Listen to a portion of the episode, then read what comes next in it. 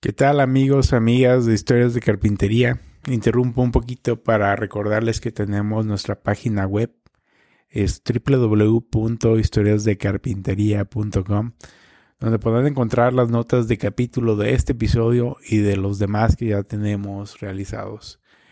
Aparte de información útil e interesante para carpintería, herramientas que utilizo y recomiendo, así como el blog. Y bueno, espero que todo sea a su agrado y sin más agradecerles, recordarles www.historiasdecarpintería.com. Por favor, pasen a visitarnos. Muchas gracias.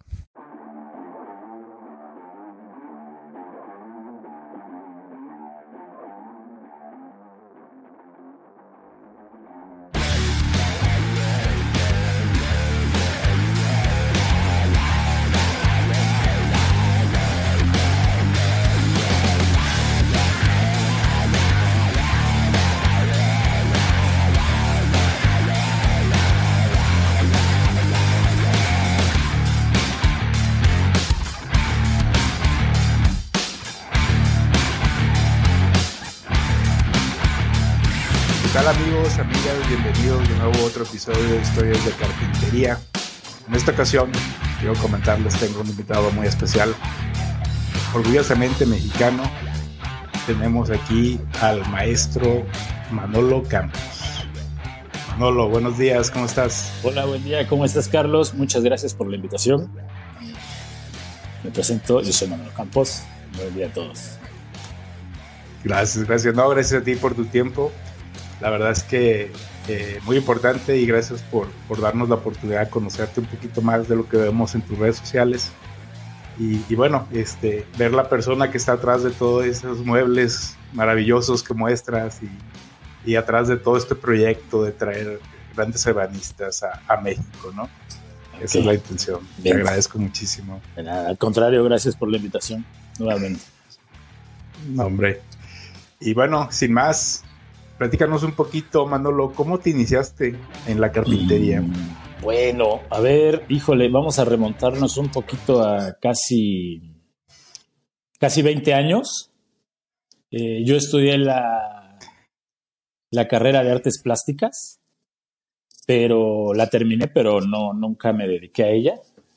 Este, y en ese transcurso, casi en, el, en los dos últimos años, empecé a ir a un taller justo porque había ahí como una, una asignatura que tenemos que como trabajar madera y eso, y, y, empecé a asistir a un taller, terminé la carrera y terminé en el taller. No me dediqué a nada de lo que veíamos en la escuela y terminé haciendo muebles. Justo. Sí, empecé como muchos de cero, no sabía nada porque yo estudié algo que no tiene nada que ver y este, ¿sí? híjole, sí me tardé un poco en aprender, pero creo que al final fue muy buen tiempo invertido. Sí, claro. Muy bien, ¿y cómo fue avanzando esto? ¿Cómo, ¿Qué fue lo que te llevó precisamente a acabar haciendo muebles? Ah, fíjate que, bueno, yo creo que este, más bien lo que te lleva a, a acabar haciendo muebles es como la parte creativa que llevas dentro o que cada persona tiene dentro Uh -huh. la parte, esa parte interna de poder expresar o poder expresarte. Sí. Y en este caso, este, creo que todo lo que sentimos y vivimos lo expresamos, o como, o nuestra visión de, de ver las cosas, creo que lo estamos expresando en, en muebles.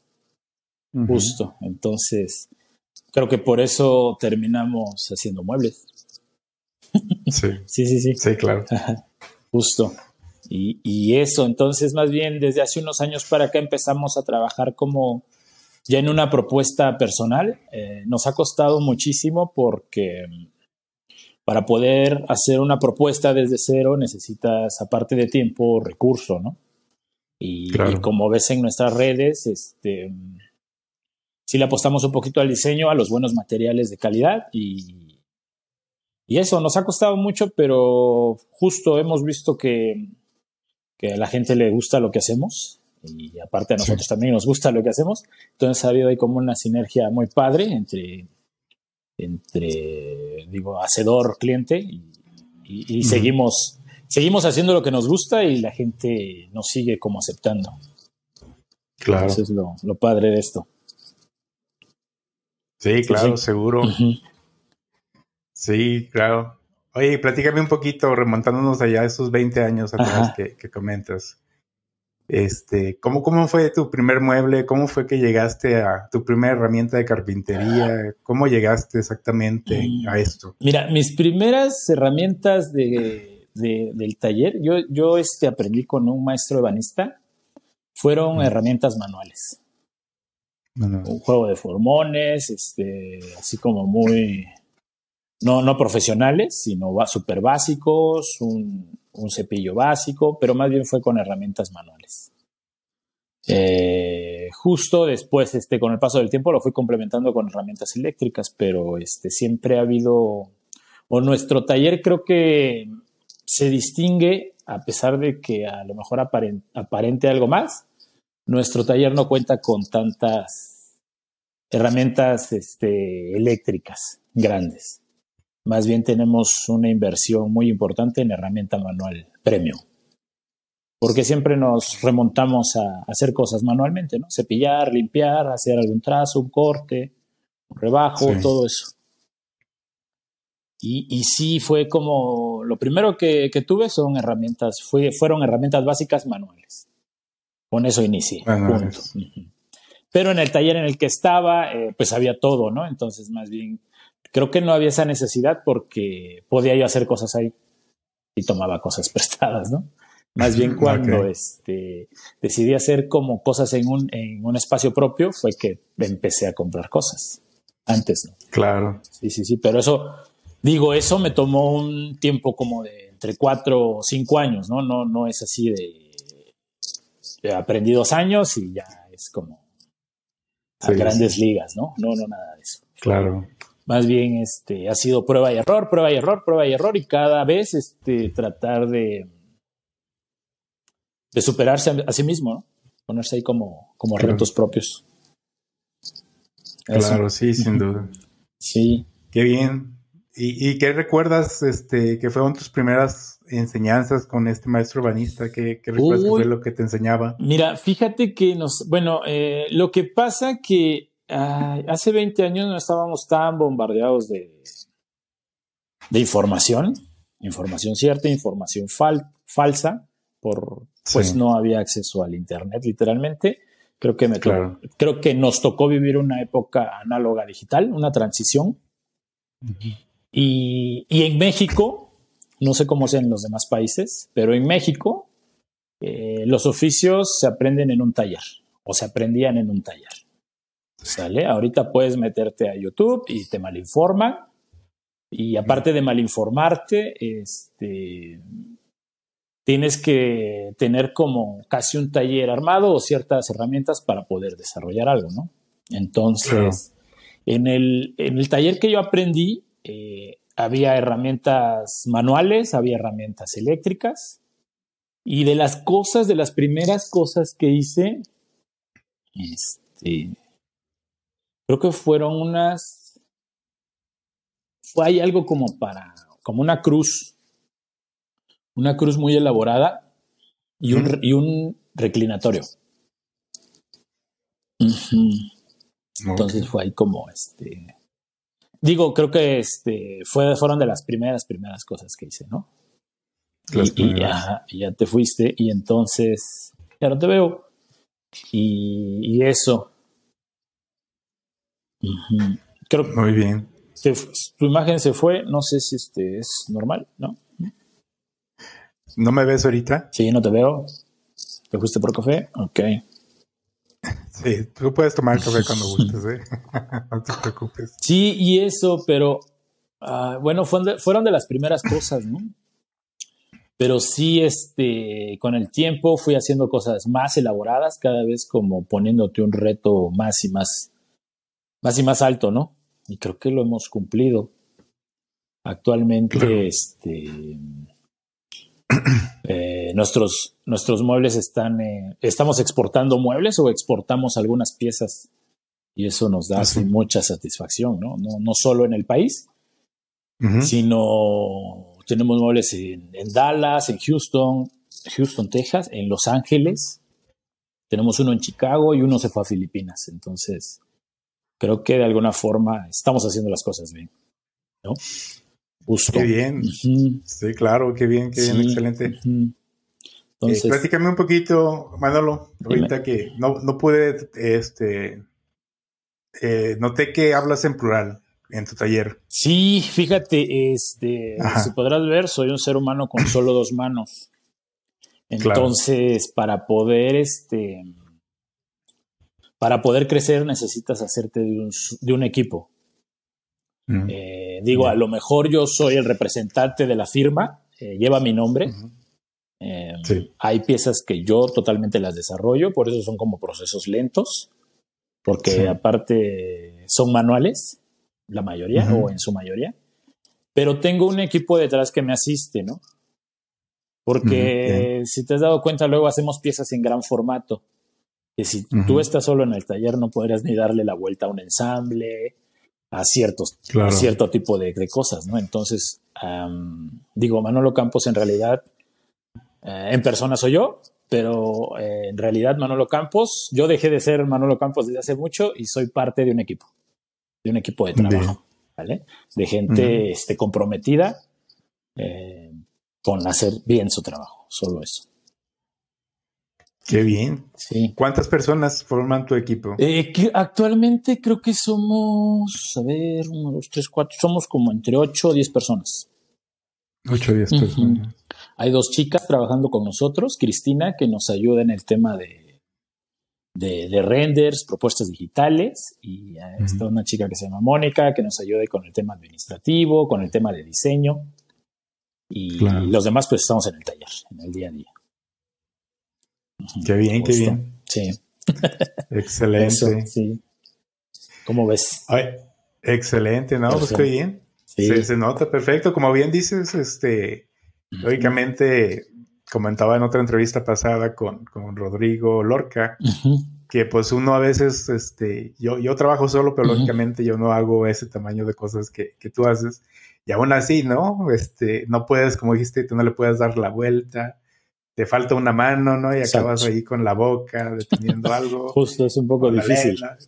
Sí, claro. Entonces sí, tiene todo, toda la, la coherencia y la, eh, pues la lógica, ¿no? Que, que, ocupes más gente cuando tienes un tipo de, de, negocio como el que nos muestras en tus redes sociales, seguro, seguro que sí. Qué bueno, Manolo. Y perdón, me voy a ir un poquito más para atrás, me interesa mucho tus inicios. ¿Cuánto tiempo duraste en este taller con este abenista aprendiendo?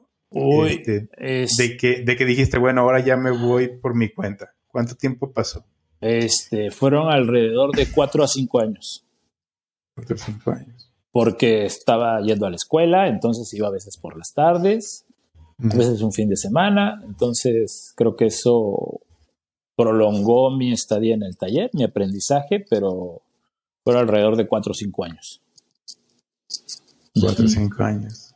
Justo, ¿no? Porque Ah, por ejemplo, nosotros tratamos en los talleres de comprimir toda esa información, pero cuando asistes a un taller y, estás aprendiendo eh, y estás desarrollando ciertas cosas, vas por pasos, ¿no? Y no siempre es como, vamos a ver esto o no está programado, más bien es como, como vienen las cosas y hay que poner demasiada atención y práctica. Y es como un tema de, es como teórico, pero creo que es más, en un porcentaje sería más práctico que teórico. la, teoría es súper importante, la información también, pero el tema práctico es esencial. Por eso este, tengo ahí como temillas o conflicto con los temas digitales, tanto eh, YouTube, TikTok, no sé, plataformas donde te muestran ahí algo, pero es como, como con muletas, ¿no? justo, no es como ir caminando con muletas o cojeando realmente. Siento que en un taller es cuando en realidad pones en práctica lo poco o lo mucho que tengas de información. Y, te y, es cuando realmente corriges errores o los evitas. Sí, claro.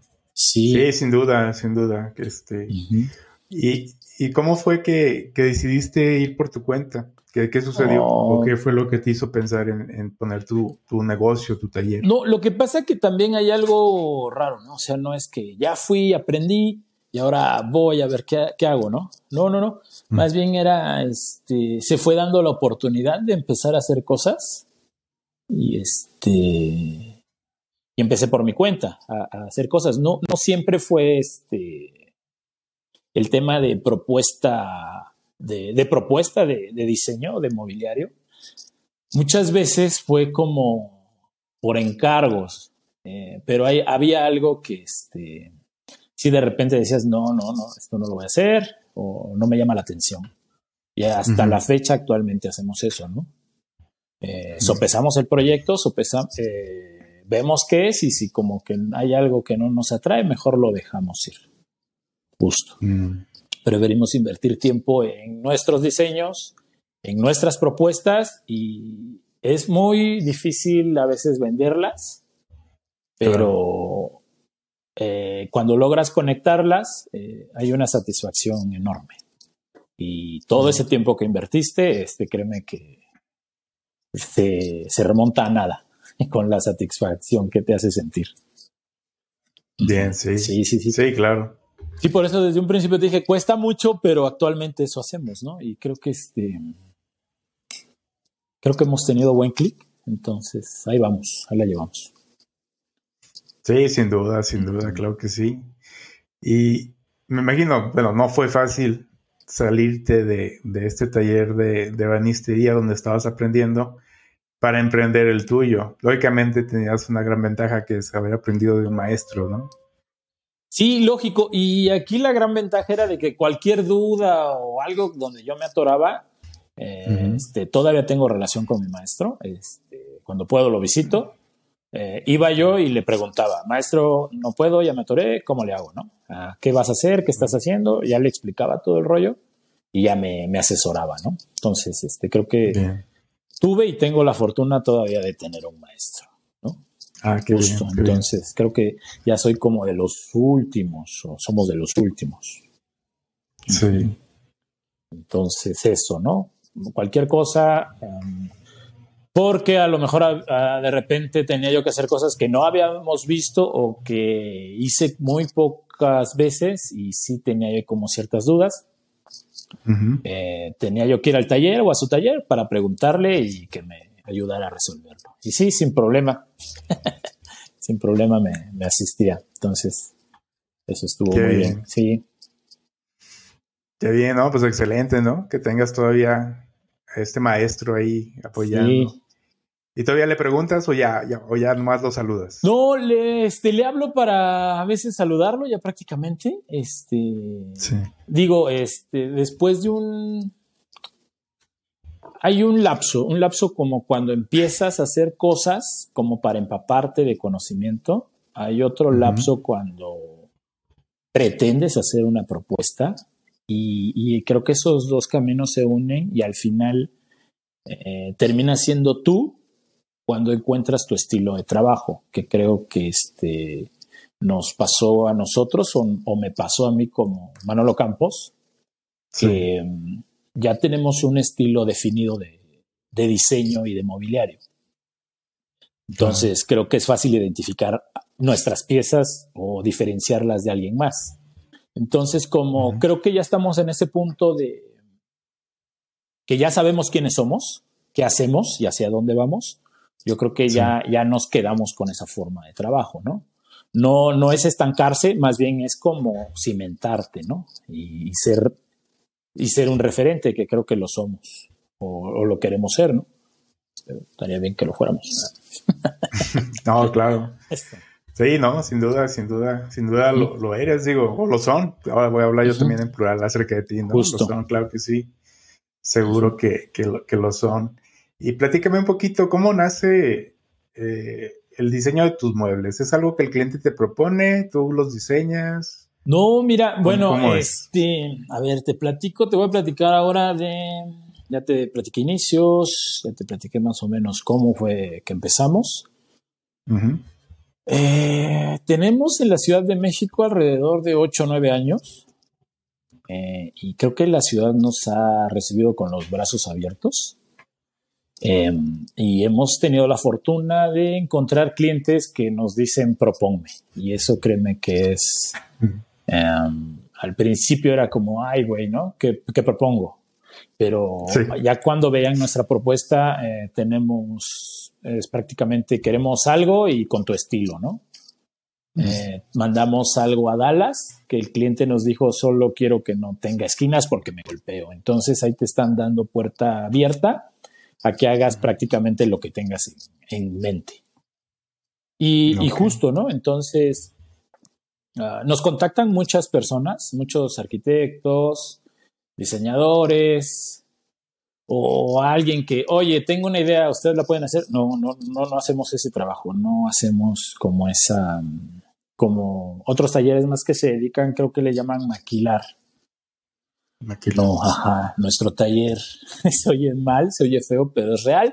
No hacemos tus ideas este, realidad, más bien no, hacemos nuestras ideas y diseños realidad, no la de los demás. ¿vale? Por eso nos ha costado un poquito, pero este, como, como estar, pero al final, finalmente creo que lo hemos logrado. Entonces, justo cuando entramos como con el cliente, más bien este es, mm, ¿qué necesitas? Entonces te podemos como ofrecer esto, ¿no? Punto. ¿no? O sea, porque no vamos a hacer alguna copia, no vamos a hacer algo ahí como, como mal hecho, ¿no? Más bien prácticamente porque tenemos todo un, nombre y una firma y, el trabajo de un equipo detrás. Entonces, creo que este, claro. así es nuestra forma de trabajo. Por eso, claro, claro que sí. Esa es como la, idea, ¿no? O lo que tenemos. Y te digo, nos hemos encontrado con, con clientes muy buenos, con personas este, que les gusta mucho nuestro trabajo y realmente es proponme, ¿no? Entonces, ahí tenemos que trabajar un poquito en la propuesta, en el diseño en los prototipos y para poder este, conectarlos o venderlos. Muy bien. sí. Excelente. Muy bien. Entonces, la gente prácticamente, el cliente eh, es, un cliente muy particular, ¿no, Manolo? sí, creo que tenemos un. Híjole. Tenemos. Nuestra cartera de clientes no es tan amplia como quisiéramos, pero de los pocos clientes que tenemos son muy buenos, ¿no? Creo que es como mm. son selectos y creo que este por algo nos escogen, ¿no? Eh, la gente no es. Yo siempre he dicho que la gente o el cliente no es, no es tonto o tonta. Eh, la gente siempre anda viendo y siempre anda comparando el trabajo de los demás. Y por algo nos contactan, ¿no? Porque saben que de alguna forma estamos pues posicionados en el, en el rubro o en el tema. Y sí, tenemos ahí un tema como que a veces nos tardamos un poco, pero al final eh, entregamos cosas bien hechas, porque le damos el tiempo y el espacio requerido, requerido a cada pieza. ¿No? Claro. Justo. ¿Y cómo es el flujo de, ahí en tu en, en, en, su taller? Es de, por ejemplo, agarras un proyecto y empiezas otro hasta que lo terminas o no como somos como somos un equipo eh, nuestro taller digo quisiéramos que fuera más grande porque ahorita ya nos está rebasando el espacio. Estamos ya en búsqueda de, otro local o de otro de otra tienda más grande. Sí. Pero justo hay cosas que yo las hago. Por ejemplo cuando se trata de muebles de o, o mis diseños propios yo los yo los llevo a cabo tengo mi, mesa de trabajo, mi banco de trabajo, entonces eh, yo me dedico a hacerlos y hay otras personas que están desarrollando a la par otro proyecto u otras cosas, entonces más bien es ahí como un, como un engranaje perfecto de nos dividimos el trabajo, realmente. Mm. Justo. Entonces, este...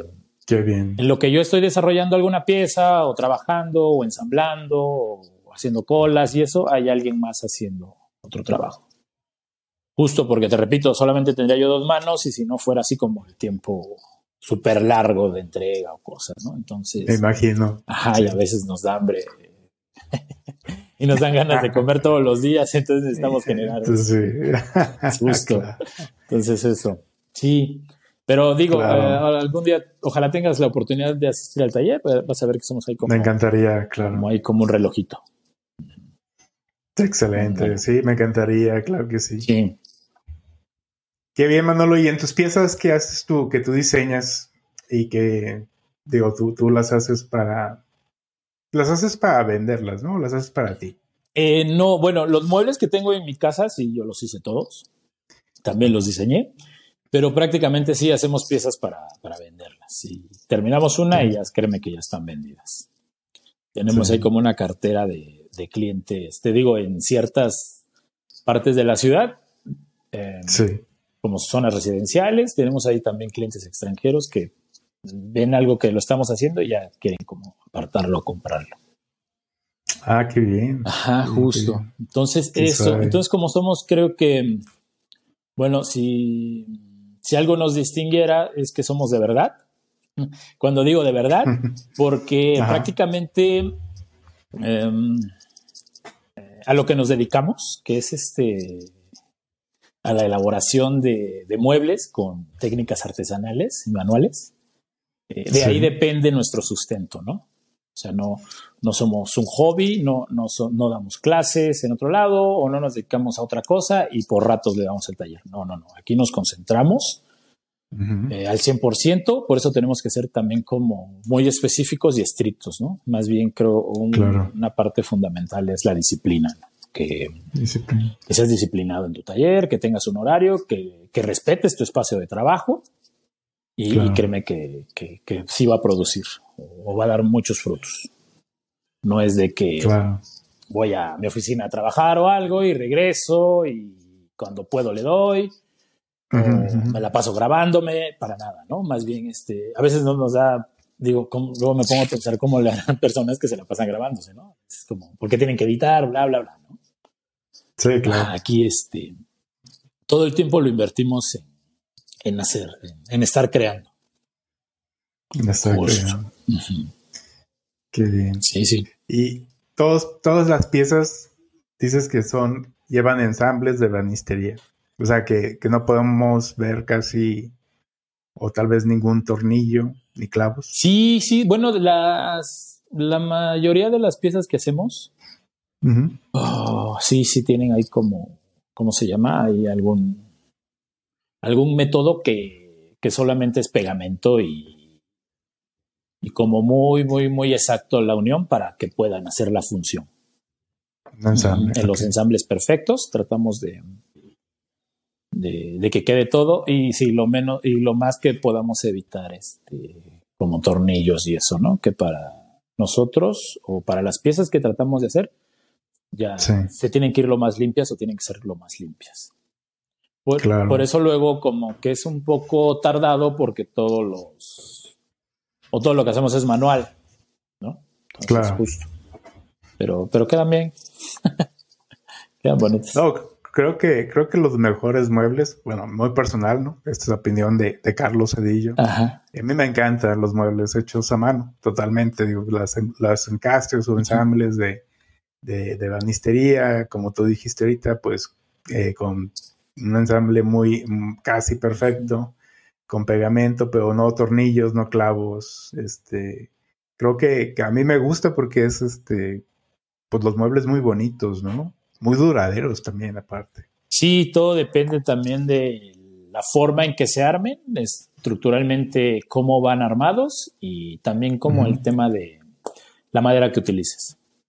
Es lo que va a prolongar la vida del mueble. Justo, ¿no? Entonces, eso hacemos muebles como para un buen rato, sin problema. Excelente.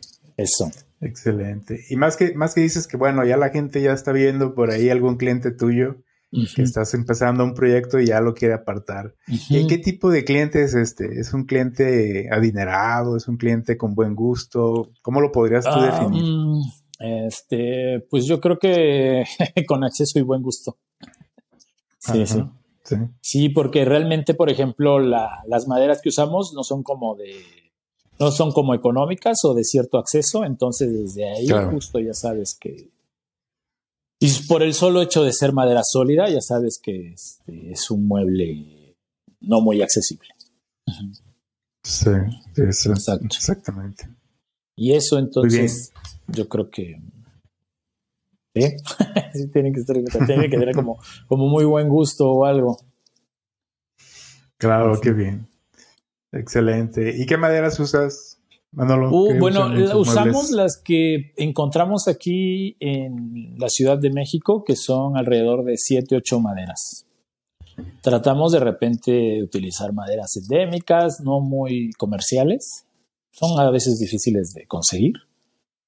Pero sí, este, sí, sí usamos en su mayoría seis, siete u ocho maderas diferentes. ¿No?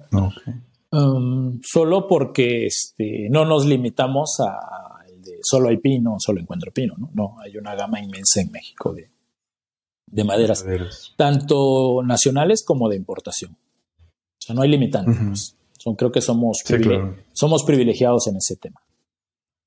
Claro. Como país. Sí, sí, sí. Sí, exactamente. ¿Y qué madera es tu favorita o cuál es la que tú, Manolo Campos, Uy, bueno, esta me encanta? Em, dentro de las maderas suaves, duras y este, e intermedias, yo creo que una de las maderas muy, muy, muy padres para trabajar es el nogal.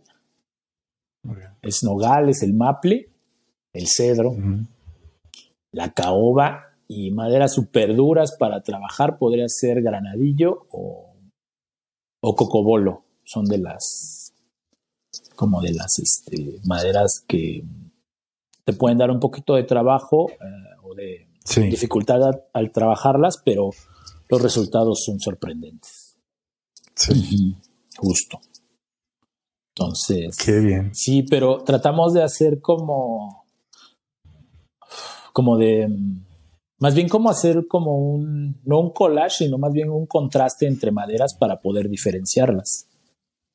¿No? Entonces, por ejemplo, a veces ocupamos maderas oscuras, en los interiores maderas claras, o hay algún detalle de incrustación o moño con otra madera que sea totalmente contrastante. ¿Por qué? Porque si las hay, sí, sí existen, ¿no? claro, sí. Bueno, me da a veces por guardar pedacitos de madera, tengo ahí demasiados porque en alguna vez este, tenía que hacer una incrustación mínima y tuve que comprar una tabla porque no tenía pedacería, ¿no? Entonces, mm, ahora me da por guardar ahí como... Todo. Ándale, como este, como acumulador, ¿no? De cosas. ándale, justo. Me imagino, oye, pues si yo que, que trabajo con triple y con pino y guardo pedacitos, no me quiero imaginar otras maderas, no, hombre, yo creo que tendría una colección aquí. Sí, justo, te este vuelves ahí como un este acumulador ahí enorme. Sí, hombre, claro. Y eso, eso realmente hacemos o, o es lo, o es la propuesta que estamos, en la que estamos todavía trabajando. Muy bien, excelente. Sí. Y, y tú tienes alguna, te voy a preguntar acerca de tus herramientas favoritas para Manolo Campos. ¿Tienes alguna herramienta favorita? ¿Alguna herramienta manual o eléctrica? Eh, herramientas no favoritas, indispensables, eléctricas. Yo creo que es el. Si trabajas madera sólida, yo creo que es un cepillo mecánico y, la sierra y una canteadora. Te mm. facilitan mucho, te aceleran un poco los procesos, pero al final o hay un momento en el que todo se vuelve manual. Em, herramientas este, preferidas. Eh, yo trabajo con, con cuatro cepillos. Un cepillo del número 6, un Stanley, otro del 3 y dos cepillos de madera, dos canas. Un cana como de 25 centímetros y un cana de 10, 12, pequeñito. Ocupo solo un juego de formones. Tengo ahí cuchillas de trazo y y algunos gramiles de navaja, punto. No, no, soy como también muy básico, no es como que tuviera a veces cosas como tan específicas, sino más bien con eso resuelvo muchas cosas. Claro. Justo. Excelente. Entonces, tus herramientas eléctricas realmente son para dar velocidad y todo lo demás es el, detalle exacto, ¿no? Sí, exacto. Por ejemplo, la canteadora, pues es como para enderezar madera, haces cortes en la sierra. Nuestra sierra es como. No es una sierra industrial, simplemente es como, creo que en algunos lados les llaman hechiza. Solo tiene un motor enorme y discos de carburo, de dientes de carburo, porque trozamos madera dura a veces. Y solamente sirve para eso, para trozar madera. Punto. ¿No? O sea, como para avanzar o darle rapidez al corte, a la o esa parte de, de empezar a trabajar tus piezas, pero después ya como se desacelera el trabajo y empiezas a trabajar manualmente desde cepillos, eh, cuchillas de trazo, formones, cerrotes, punto, ¿no? Ya empieza a ser un poquito más manual todo. Claro. Entonces Sí, seguro. Ajá, por eso no contamos como con tanta herramienta manual. Sí tenemos routers, escaladoras y eso. Tenemos una sierra cinta que también es como importante para hacer cortes curvos. Sí. Pero hasta ahí. No, no tenemos más. Claro. Sí. Y en, la caso, en el caso del diseño de tus muebles, eh, ¿cómo, ¿cómo nace la idea? ¿Cómo nace la, cómo te da esa inspiración para saber qué, qué tipo de ensambles vas a usar, qué tipo de madera, cómo, cómo es ese proceso que llevas tú mentalmente, tal vez. Este, no, todo, este, híjole, creo que en ese aspecto soy como muy, muy old school, muy básico. Eh, boceteo mucho y vuelvo a bocetear y vuelvo a bocetear hasta que algo más o menos este, me guste y lo vea yo proporcionado en un papel. Posteriormente, te repito, somos Old School, empezamos, trabajamos uh, a trabajar sobre plantillas en 3D. En 3D, cuando tres dimensiones, frente, perfil, lado y parte alta, ¿no? Este, como de planta. Pero todo eso es en físico, no es nada como en computadora ni nada. Eh, en nuestro taller, en nuestro taller están colgadas un sinfín de plantillas de muebles que tenemos o hemos hecho, porque justo son como las formas que ya tenemos hechas. Ah, tenemos más de seis sillas así en piezas, entonces todas están colgadas, mesas, brazos, todo eso. Justo, entonces, pero sí, todo, todo parte de, de prácticamente pluma, lápiz y papel. Hasta ahí. Para darle color, sí usamos ahí un poquito como de, de colores, de plumones, para ver qué, qué, qué madera podremos hacerlos.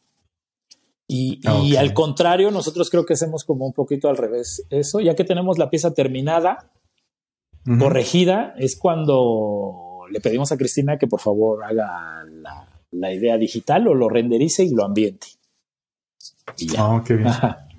No antes de. Ah, interesante. Ya primero resolvemos, primero resolvemos la pieza, tal cual. Detalles que debe de llevar, cómo vamos a soportar, que esté bien armada, que resista el peso, que tenga cierta robustez la pieza, pero sin dejar como ese tema estético, como orgánico. Y ya que la tenemos en físico, ya vemos que podemos todavía mejorar. Y ya que está lista la pieza, le pedimos a Cristina que por favor la rendere. Eso. Qué bien. Interesante. Sí, creo que hacemos las cosas al revés. Pero bien.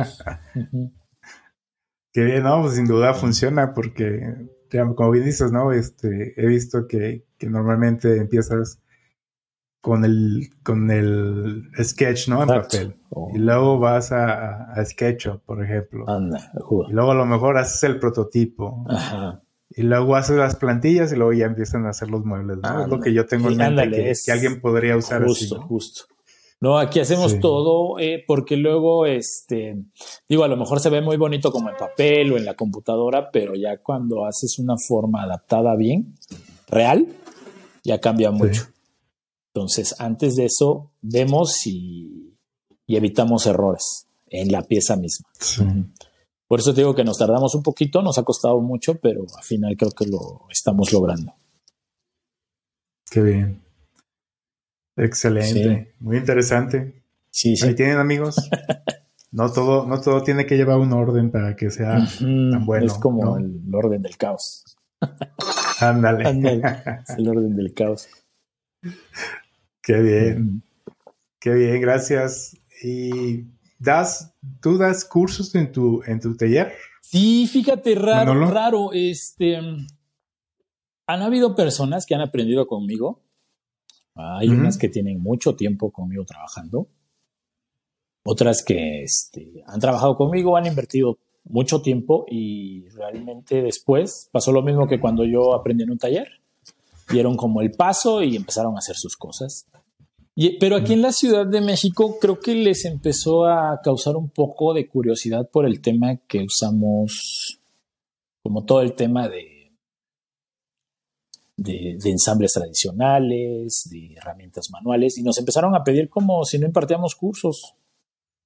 A mí la verdad se me dificultaba al principio mucho, ahorita ya creo que no tanto, porque yo no estudié pedagogía, yo estudié artes plásticas y aprendí en un taller, ¿no? O sea, muy diferente a, que vayas a una escuela y te tengan ahí como toda la paciencia del mundo. Entonces sí, hay un, eh, tuve ahí un poquito de tema, pero creo que también lo, pude trabajar y, lo pude superar. Y a partir de eso empezamos a dar cursos presenciales, no en línea, no digitales, porque como te dije hace un rato, eh, se me dificulta estarme grabando. No es lo mismo que tú trabajes en un espacio, pongas una cámara y no pase nada, ¿no? Estás tú solo. En el taller somos un equipo y cada quien anda en sus cosas y no les voy a decir, oye, cállate, no, no, nada, ¿no? claro. O no cortes, no hagas ruido, cosas, ¿no? Entonces, em, cuando lo decidimos hacer, eh, justo fue presencial porque nos da el tiempo. Como somos un taller que no nos mantenemos de dar cursos o de dar talleres, los empezamos a hacer esporádicamente. Llegó la pandemia y nos cortó un poquito la inspiración pero a la par también nos dio como ese tiempo para poder ya aterrizar y empezar a enfocarnos un poco más en, la, en dar talleres de formación.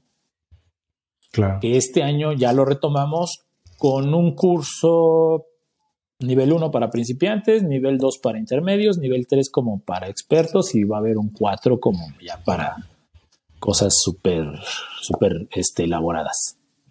Y, Pero estamos, este año justo empezamos ya calendarizado y todo, con el tema de formación, porque dentro, dentro de las cosas y que tenemos o que ya decidimos hacer, es este empezar a invitar a personas, a maestros de otras partes del mundo, este, para que pues nos puedan dar como una masterclass, ¿no?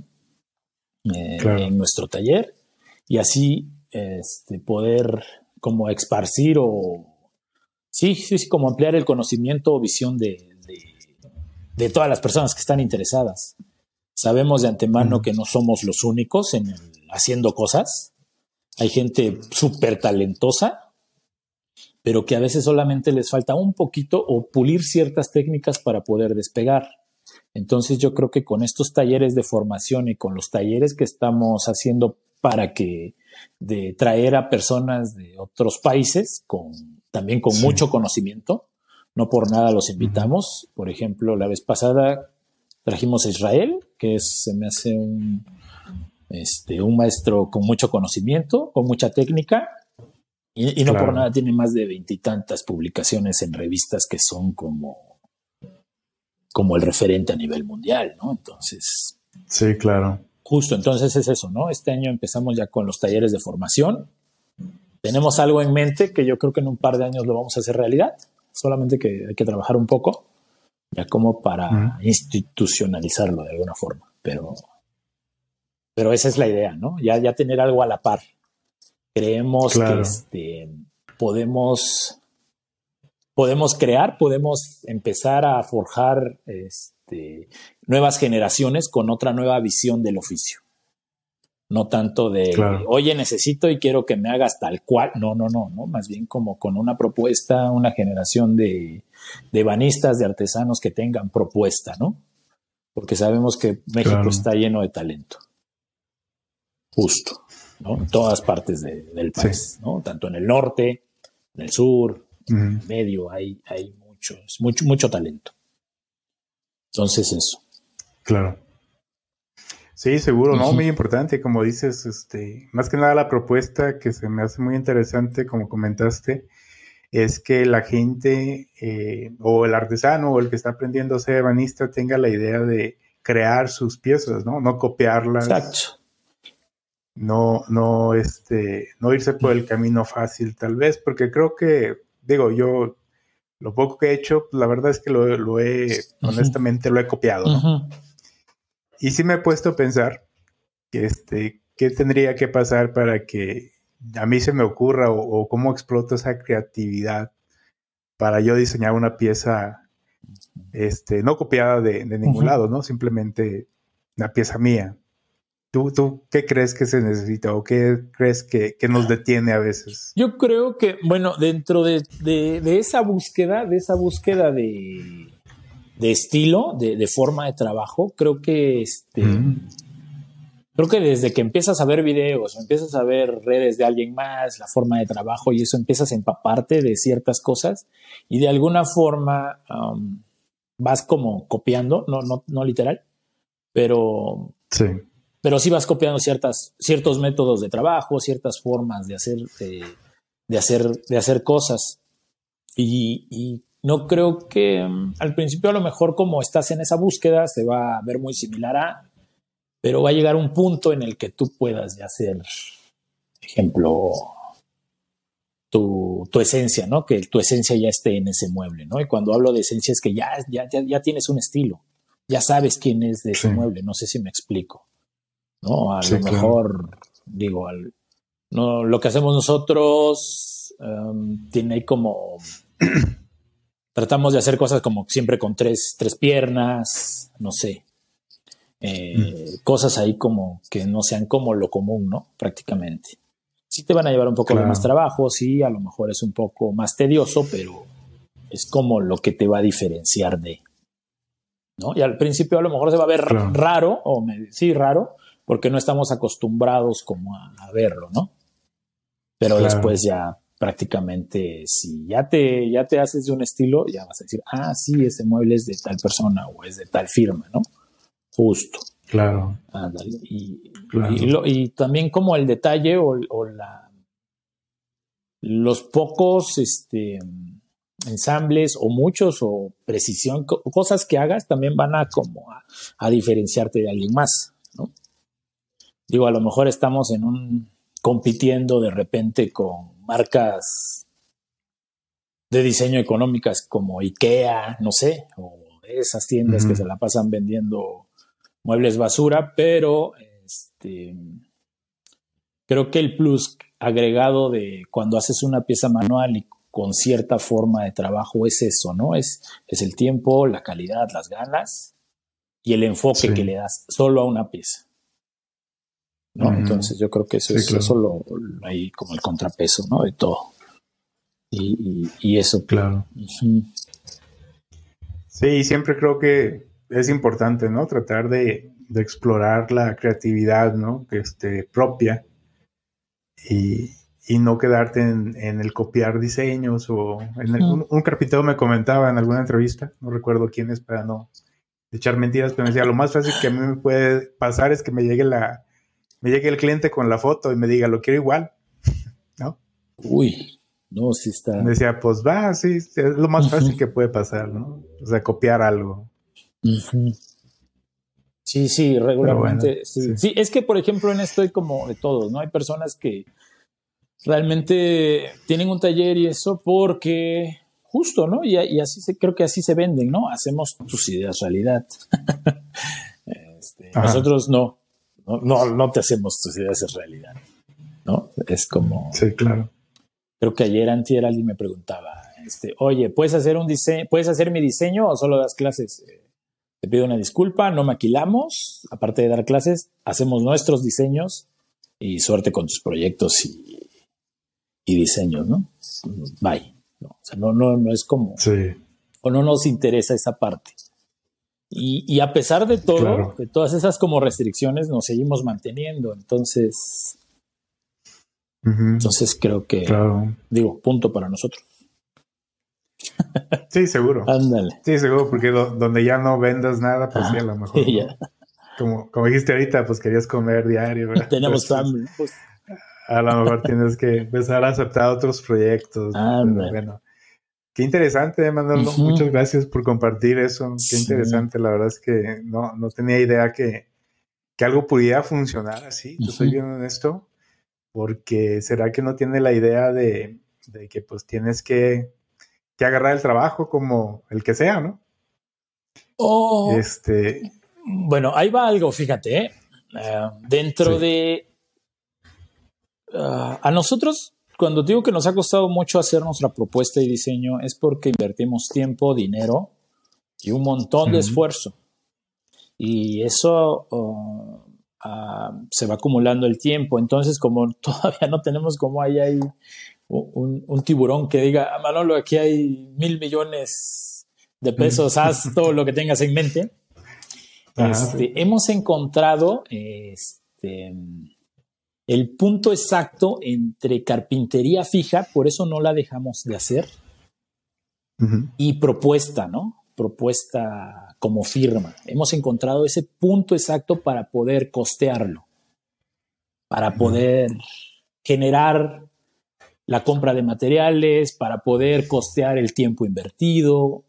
Y este, por eso, si ves en nuestro perfil, a la par tenemos ahí como ciertos, este, ciertos posts de carpintería residencial porque son los que nos mantienen a veces como taller y son los que nos dan pie para poder hacer todo lo que tenemos en la cabeza realidad. Porque repito, aún no encontramos a un empresario que nos diga, este, confío en ti, haz todo lo que tengas en mente y aquí está el dinero, ¿no? Porque todo, em, todo se, resume a gastos, punto. ¿Por qué? Porque lo de nosotros no es un hobby, no es de fines de semana, no es de que llegamos todos estresados de otro trabajo y es súper desestresante limpiar madera. No, eh, lo de nosotros este, es nuestro día a día. Lo que ves en nuestras redes somos nosotros. Por eso lo tratamos de hacer este, lo mejor o lo, lo más perfecto que podamos. ¿Por qué? Porque de ahí, de ahí obtenemos nuestro sustento como personas y por ende para nuestras familias. Creo que cuando logras comprender eso es cuando en realidad te disciplinas y empiezas a ser muy constante y al final de eso, eh, a lo mejor eh, no creo que en poco tiempo, pero así a mediano y a largo plazo ves los frutos. Claro. justo, entonces eso. Por eso te digo, no dejamos de hacerlo porque ahí encontramos como la parte para poder financiar todo lo que tenemos en mente. ¿Por qué? Porque también le apostamos al diseño con materiales o maderas premium, ¿no? Como de mucha calidad. Justo. Claro. Y no, a veces no es como nada costeable, ¿no? Entonces, este. Sí, claro. Entonces, eso. Bien. Oye, entonces en los proyectos residenciales, Ahí sí el cliente te dice lo quiero así. No, los O ahí te dan también carta abierta. Sí, los escogemos, exactamente. Ah, sí, sí, sí, los escogemos, vemos qué son y ya ahí tenemos como propuestas también.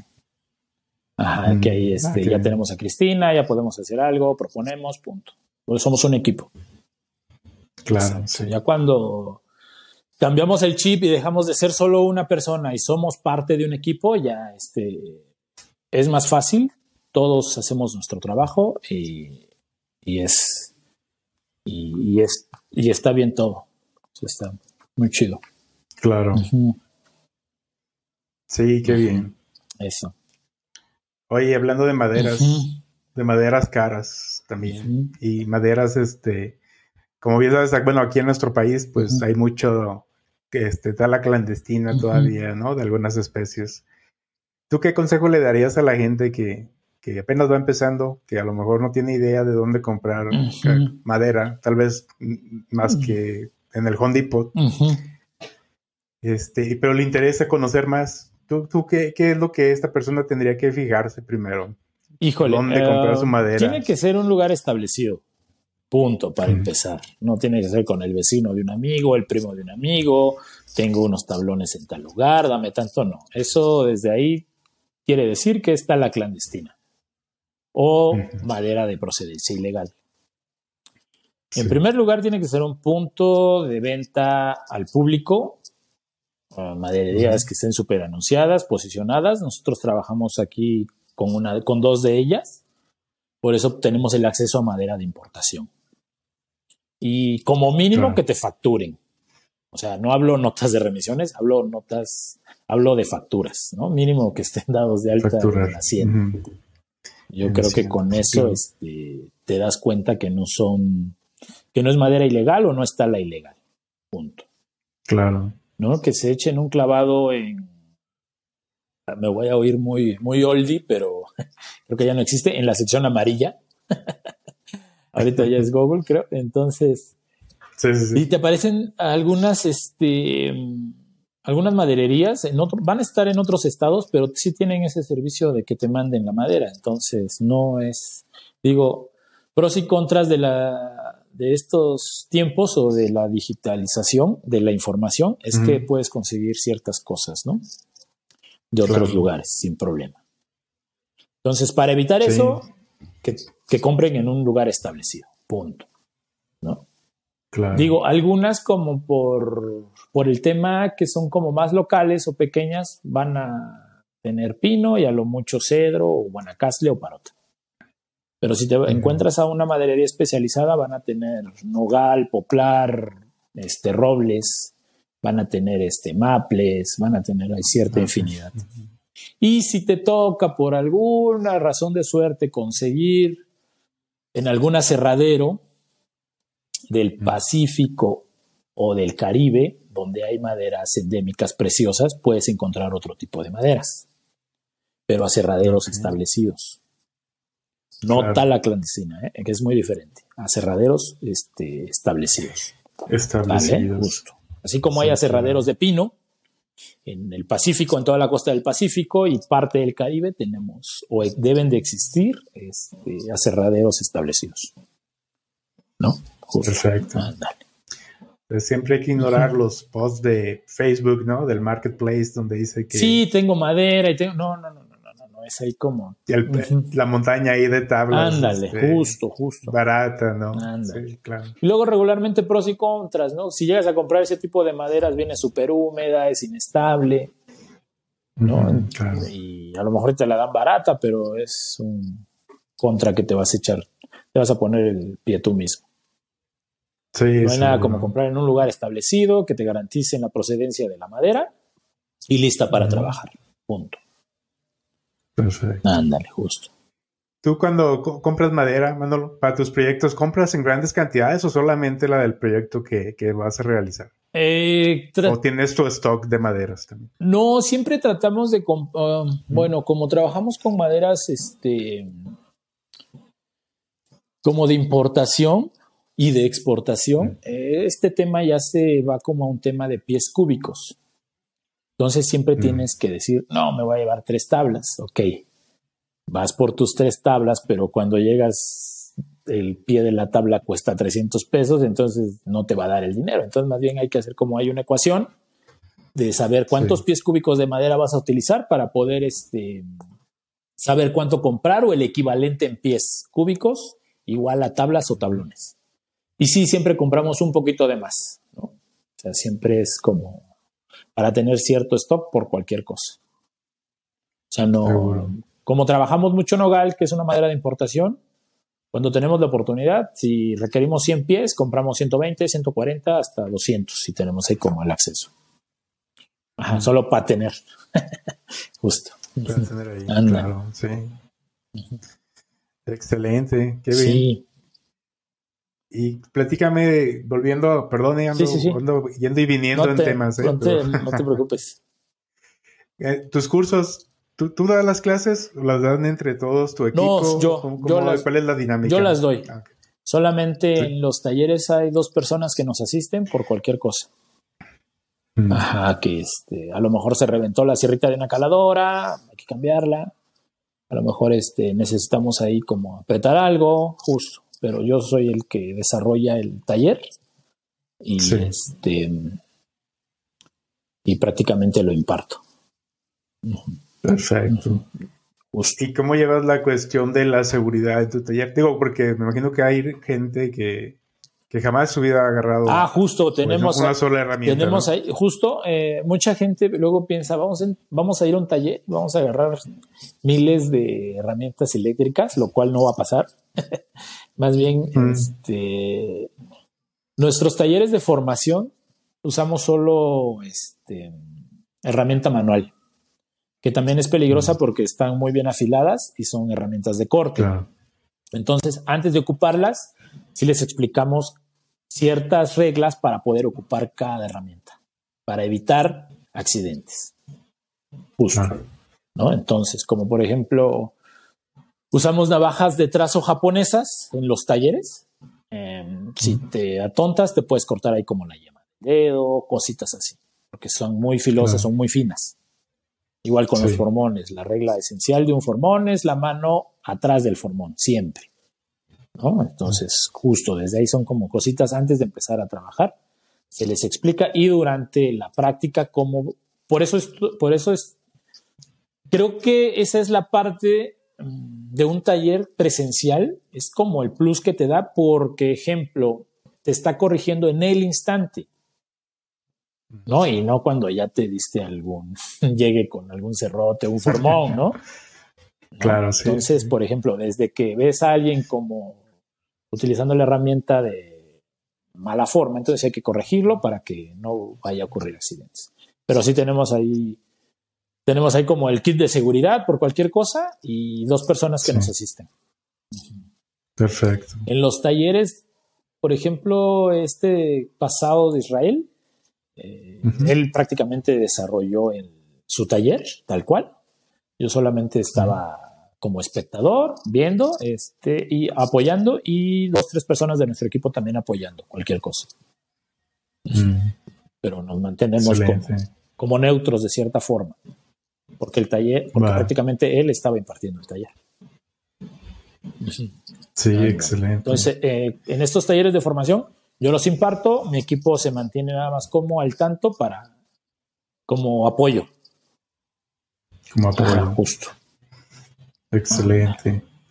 Sigue, vi que sigue Germán Plessel, ¿verdad? De Argentina. Eh, viene en este, en junio, finales de junio, viene este chico Patricio Ortega de Chile, maderística. Ah, y en finales de agosto viene Germán Ples. Ah, justo. Entonces vamos a tener, ya tenemos ahí cartera llena. Um, aunque nuestro espacio te pudiera parecer grande, no lo saturamos, solamente decidimos que por temas también como de... Empezamos como por temas del COVID, que tenemos que ser separados y eso, y aparte para no saturarlos, ocho personas solamente. Ocho personas. Justo. Excelente.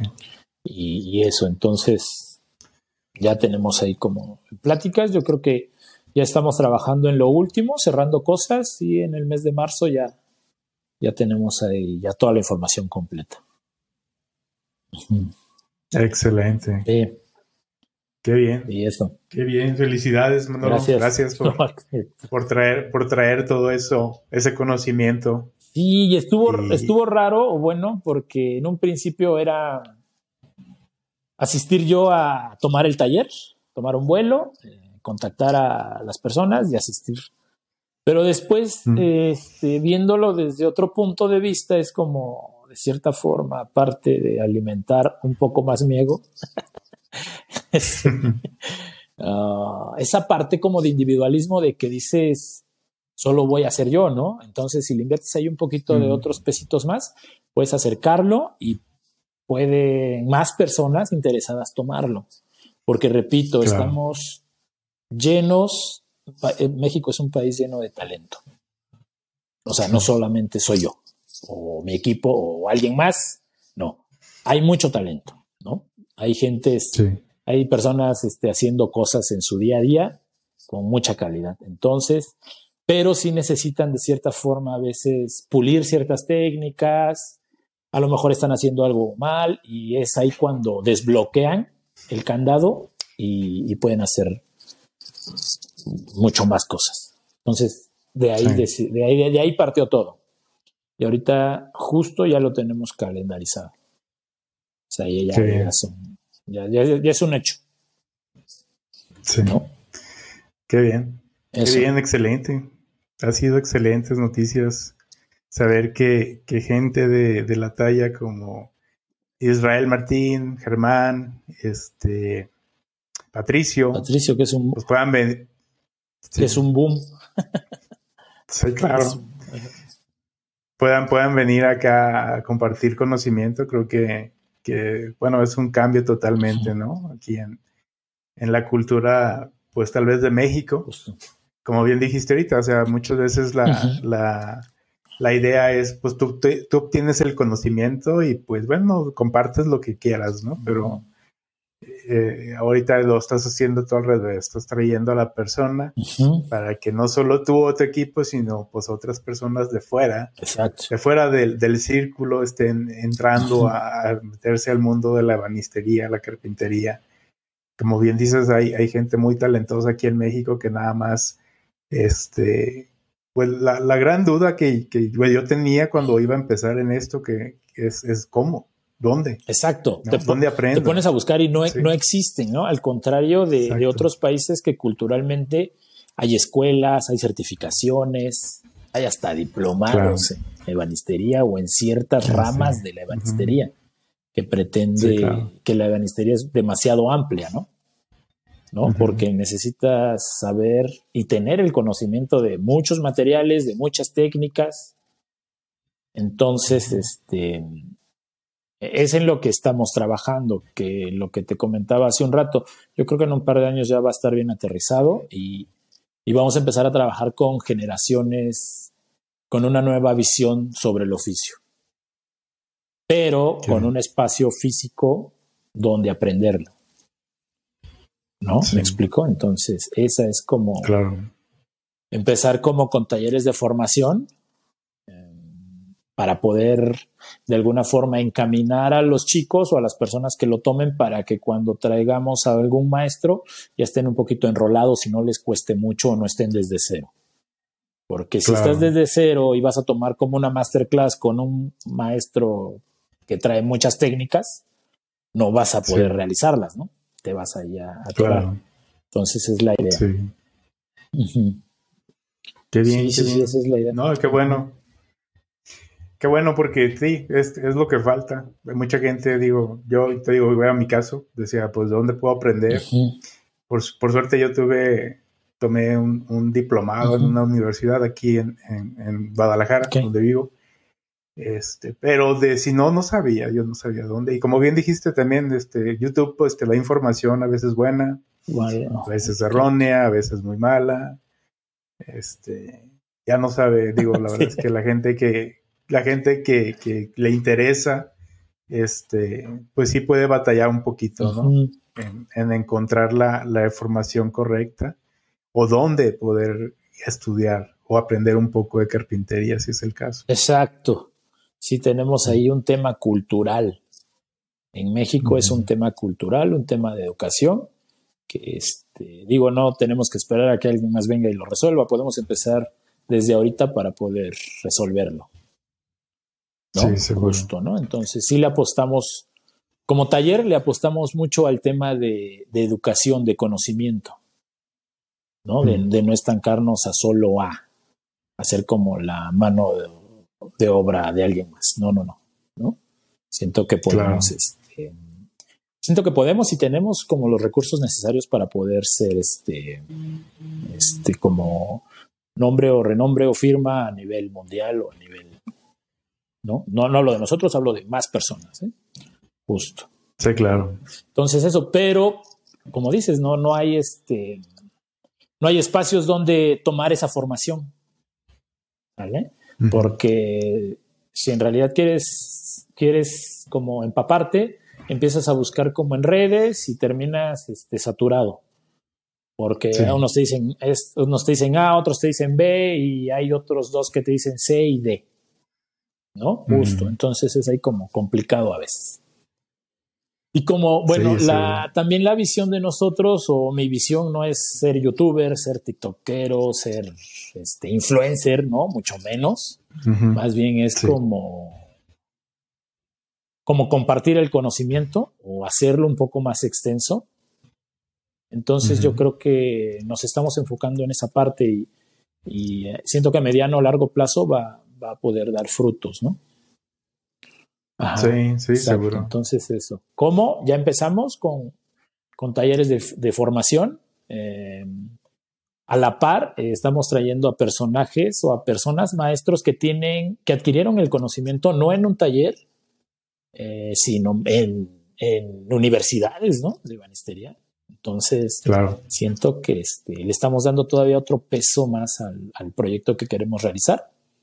Y creo que vamos a, la idea es terminar con algo ya bien montado, físico, que cualquier persona que tenga la posibilidad lo se pueda acercar y, y tome sin problema como los talleres ¿no? de formación.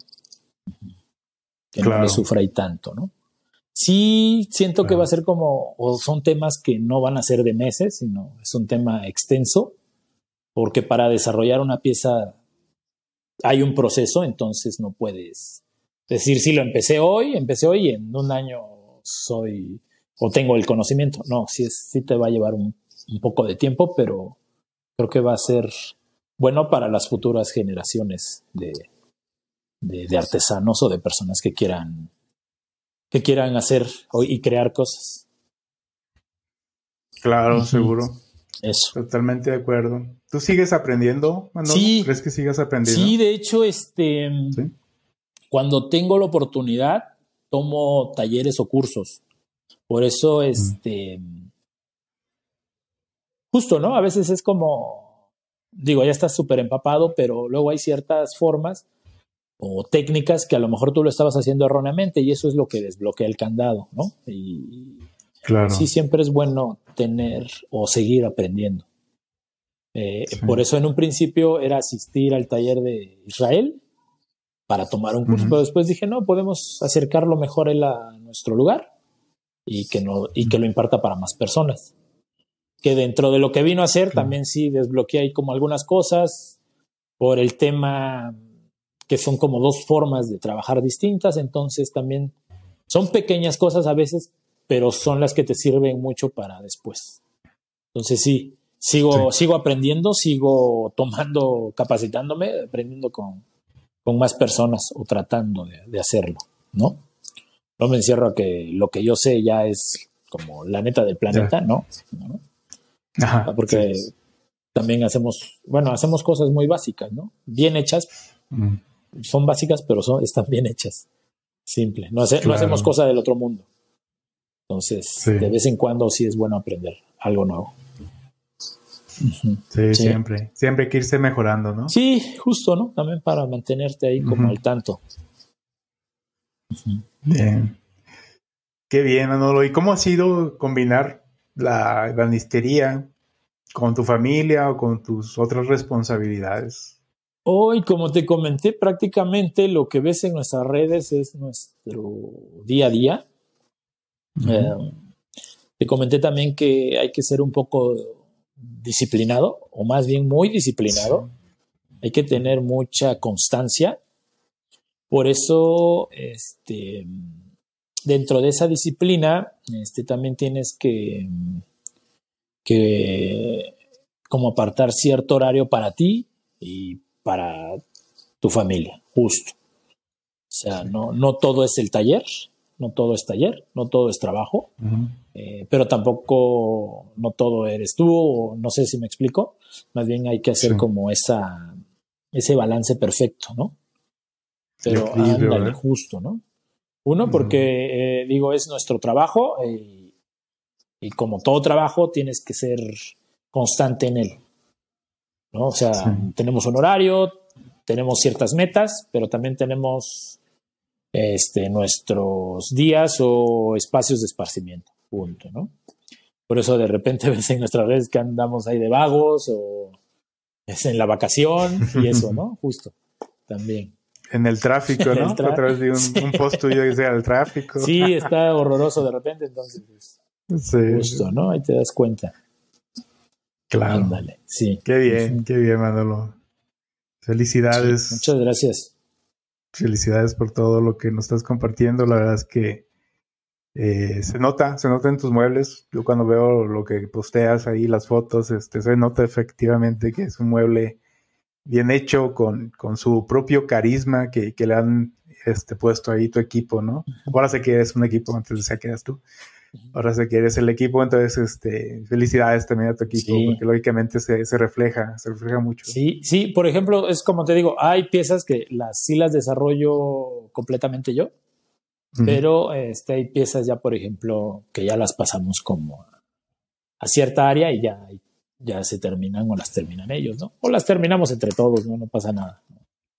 Al final es, vamos como hacia el mismo camino o la misma meta. Seguro.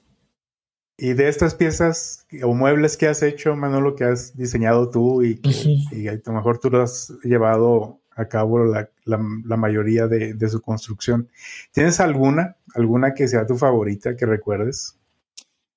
Sí, tengo varias. Sí. Sí, tengo varias. Eh,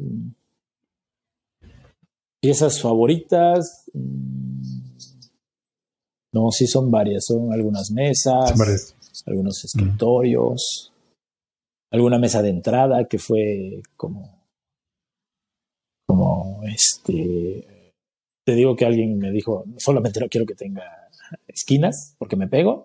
y es como, propone algo sin, esquinas, ¿no?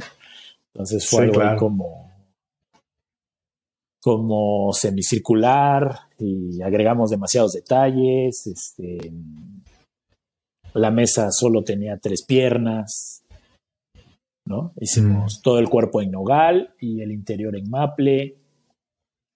Y es justo cuando ya firmamos, esos muebles son cuando ya los firmamos. Ya agregamos la plaquita mm. de Manolo Campos porque se, justo se van a ir al extranjero. Entonces, eso. sí. Excelente. Y, hay un escritorio que, me ha gustado mucho y creo que a la gente también le gusta, se llama Aventura. Se llama Aventura. Ah, bueno, ah, mis nombres tienen, eh, mis nombres, mis, mis piezas tienen nombres de, de la persona que me los pide o el apellido. Por eso ah, los logro ah. como, para que no me equivoque, es de un amigo este, que se llama, se apellida Aventura, y alguna vez me dijo, oye, necesito un escritorio. ¿Qué tienes en mente? No, pues nada, proponme, justo. Eh, de ahí se llama el escritorio Aventura y es uno de los escritorios que más, que más hemos replicado y es totalmente nuestra propuesta. Y con el paso del tiempo hemos hecho como ciertas, ciertos cambios, ciertas adecuaciones y o sea, tú mismo esa parte te da como de, de poder agregar o quitar, ¿no? Y, ha sido bueno. Este Ventura. Ah, sí. Sí, sí. Ventura. sí. Es un, hay un escritorio eh, que es una pieza de dos 240, 220 de largo por 80 centímetros de ancho. Es una pieza demasiado robusta, es, un para, es para un espacio o una oficina amplia. Ah, justo, ¿no? Es mm. como ahí nada más para, para llegar y firmar papeles y punto. justo, ¿eh? Ahí, con buen gusto. Y sí. Sí, claro, claro. Pues, Con clases. Sí, seguro. Si no, no se pueden firmar bien, obvio. sí, obvio. Justo. Entonces, sí, creo que ese escritorio nos ha dado mucha satisfacción. Sí, justo. Qué bien, qué bien. Ventura. Ventura. Lo voy a buscar. Sí, tenemos también una credencia que se llama Nuez, porque también todo es en Nogal.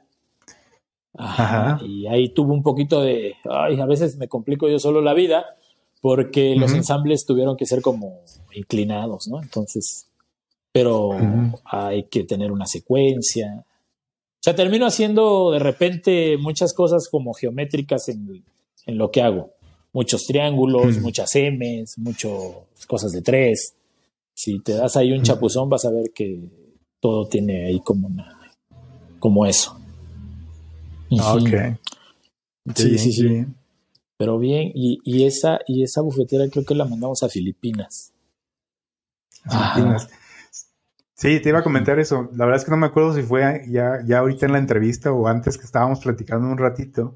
Me comentaste que a varios países. Sí, nos han, tenemos ahí como un grupo de clientes extranjeros que este, nos han pedido cosas para Estados Unidos. Creo que alguien era de Filipinas y tuvimos que mandar un mueble a Filipinas.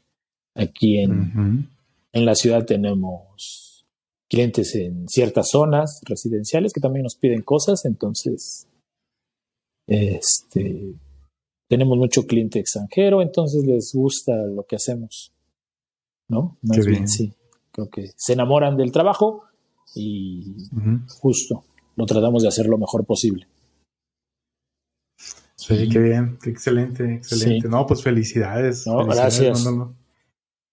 Eso, eso para mí creo que, es la primera vez que, que me da mucho orgullo también porque pues eres mexicano como yo.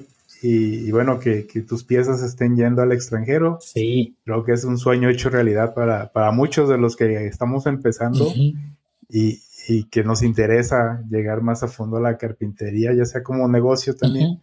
Pues miren, si se puede, amigos. Sí. Sí, sí, Manolo, Manolo está exportando sus piezas exclusivas. ¿Alguna vez eh, alguien habló y le dije, igual nos pidió ahí como muchas cosas, igual le dije, no, no hacemos ese tipo de trabajo. ¿Qué hacen? Pues hacemos piezas y las exportamos, pero yo le dije en el muy buen plan, en el mejor de los tonos posibles y como que se super indignó. Así. Ah, después dije, no, justo, ¿no? Eh, ah, pero creo para toda la gente que, que, que, empieza a hacer cosas, aparte de atreverse, creo que deben ser disciplinados y constantes. La disciplina de alguna forma en algún momento va este, a superar al talento. Pero si eres talentoso, si eres disciplinado y eres constante, créeme que puedes llegar a lograr muchas cosas. ¿no? o sea, si, no creo que me lo preguntes, pero si me llegaras a preguntar qué es el éxito, es la conjunción de, de friegas diarias, ¿no? Justo, ¿no? Mm. Justo, eso es, este es el éxito y el éxito implica muchas cosas. Párate temprano, eh, si querías salir a las seis, vete más tarde, eh, no sé, ¿no? Justo, entonces Creo que si hemos logrado cosas es porque nos ha costado mucho, te lo vuelvo a repetir, hago mucho hincapié en eso porque a lo mejor se ve todo muy bonito y muy fácil, pero sí son, sí conlleva, el éxito conlleva a, que emplees mucho tiempo, mucho esfuerzo, mucha dedicación, ¿no? Justo. Entonces eso, para las personas que empiezan, eh, tienen, que, tienen que disciplinarse y ser constantes. Sí, seguro. De hecho, sí te lo iba a preguntar. Era una de las preguntas. Ya te, ya te adelantaste poquito, pero qué bueno, porque sí, sí te iba a preguntar cómo, cómo se llega a hacer un negocio exitoso, cómo llegas a, a, mover todo este conocimiento de banistería, de, de aprender en un taller de un maestro banista, poner tu tallercito, a volverlo un negocio exitoso, ¿no? Y me refiero a exitoso al hecho de que tienes tus piezas únicas que puedes exportar a otros países. y, y, aparte das clases, transmites conocimiento y traes a grandes maestros ebanistas también para que impartan el conocimiento. Este, lógicamente ya me contestaste, ¿no? Pues no es nada fácil. Sí, no es nada fácil. Este, ay, este, justo es, son unas o por otras. Este, ah, ah, digo, a veces a veces dejas de lado algunas cosas, pero al final la recompensa es muy gratificante, ¿no? El hecho de... Claro. Ah, creo que de los talleres lo, lo, más gratificante es cuando llegas, les explicas a las personas que tienen un kit de herramienta manual y que solo hay madera en otro espacio. Lo más gratificante es cuando ven lo que pudieron lograr con esas herramientas y con esa madera porque ya lo palpan, ¿no? Entonces creo que la cara de alegría, que, de felicidad, es algo como que te, que te llena mucho, bueno, en lo particular, ¿no? Sí, o sea, porque digo, ah, el tema de redes, de YouTube, de TikTok, es que ah, esto lo hizo un alumno tal y al 100, ¿no? Pero te enseñaron solo un ángulo. Y a lo mejor te enseñaron el mejor ángulo. Pero si volteamos, a lo mejor el otro ángulo no está bien acabado. Y, aquí, por ejemplo, desde un principio empiezas a corregir a las personas y se dan cuenta de lo que pueden lograr con herramientas manuales eh, de calidad, eh, con los espacios y los, y los bancos adecuados y los materiales, ¿no? Por eso este, creo que ocupamos o tratamos de, de de ocupar eh, todas las maderas a las que tenemos acceso para que no te digan, es que el cedro es suave. Ay, sí, pero, pero como suave. Es que el granadillo es duro. Sí, pero como duro, ¿no? Entonces, si lo trabajas, lo palpas, lo cargas, lo ves, lo hueles, sientes la textura, ya te das cuenta y sabes el por qué cuando te dicen el cedro es suave. ¿no? Claro. Cómo trabajar cierto tipo de, de cosas. Entonces ya ya te cambian el chip, ya cambias el chip, ¿no? Y, creo que lo mejor es, digo, la cara, ver la cara de felicidad de las personas que este, nunca habían hecho nada y, se van con algo que lo hicieron ellos mismos. ¿No? Sí, claro. Eso es algo gratificante. Sí, claro, lo puedo pensar así, sí, claro. Yo me acuerdo cuando salí de mi diplomado con una cajita. Sí, justo. una cajita de ensambles, para mí era el, mundo, ¿no? Sí. sí, porque son logros, son cosas que no entiendes y, digo, a lo mejor... Sí, claro. Lo que les digo, que no, no necesitan o no van a salir con una pieza realmente bien hecha o al 100%, más bien es con una pieza en la cual pueden identificar el error y poderlo evitarlo después. Pero sí tienen que mantenerse en una práctica continua. Seguro. Sí, siempre es práctica, práctica, práctica, siempre. Siempre. Justo. Sí. Hablando de errores, Manolo, ¿tienes alguno que nos quieras contar que te hayas equivocado, un error? errores, sí, errores y que trato de evitar siempre es el, el trazo y marcar, el marcaje. Sí, sí, sí, como trabajamos maderas sólidas, los errores que más comunes te puedan pasar es que cortes mal, que hagas una pieza mal y que la tengas que reponer. Porque te regresas y tienes que hacer todo desde cero de otra vez. ¿No? O sea, sí, sí, como todos, creo que no estaríamos en tal punto si no hubiéramos tenido errores. Prácticamente de cada, de cada vez que tienes un error, en la próxima lo tienes que tratar de evitar o lo tienes que evitar. Y así sucesivamente. No puedes llegar como a un punto alto si no tienes errores. Porque si fueses perfecto y no tienes errores, entonces no vas a saber si está bien o está mal, ¿no? sí, sí, hemos, sí. sí, he tenido muchos errores.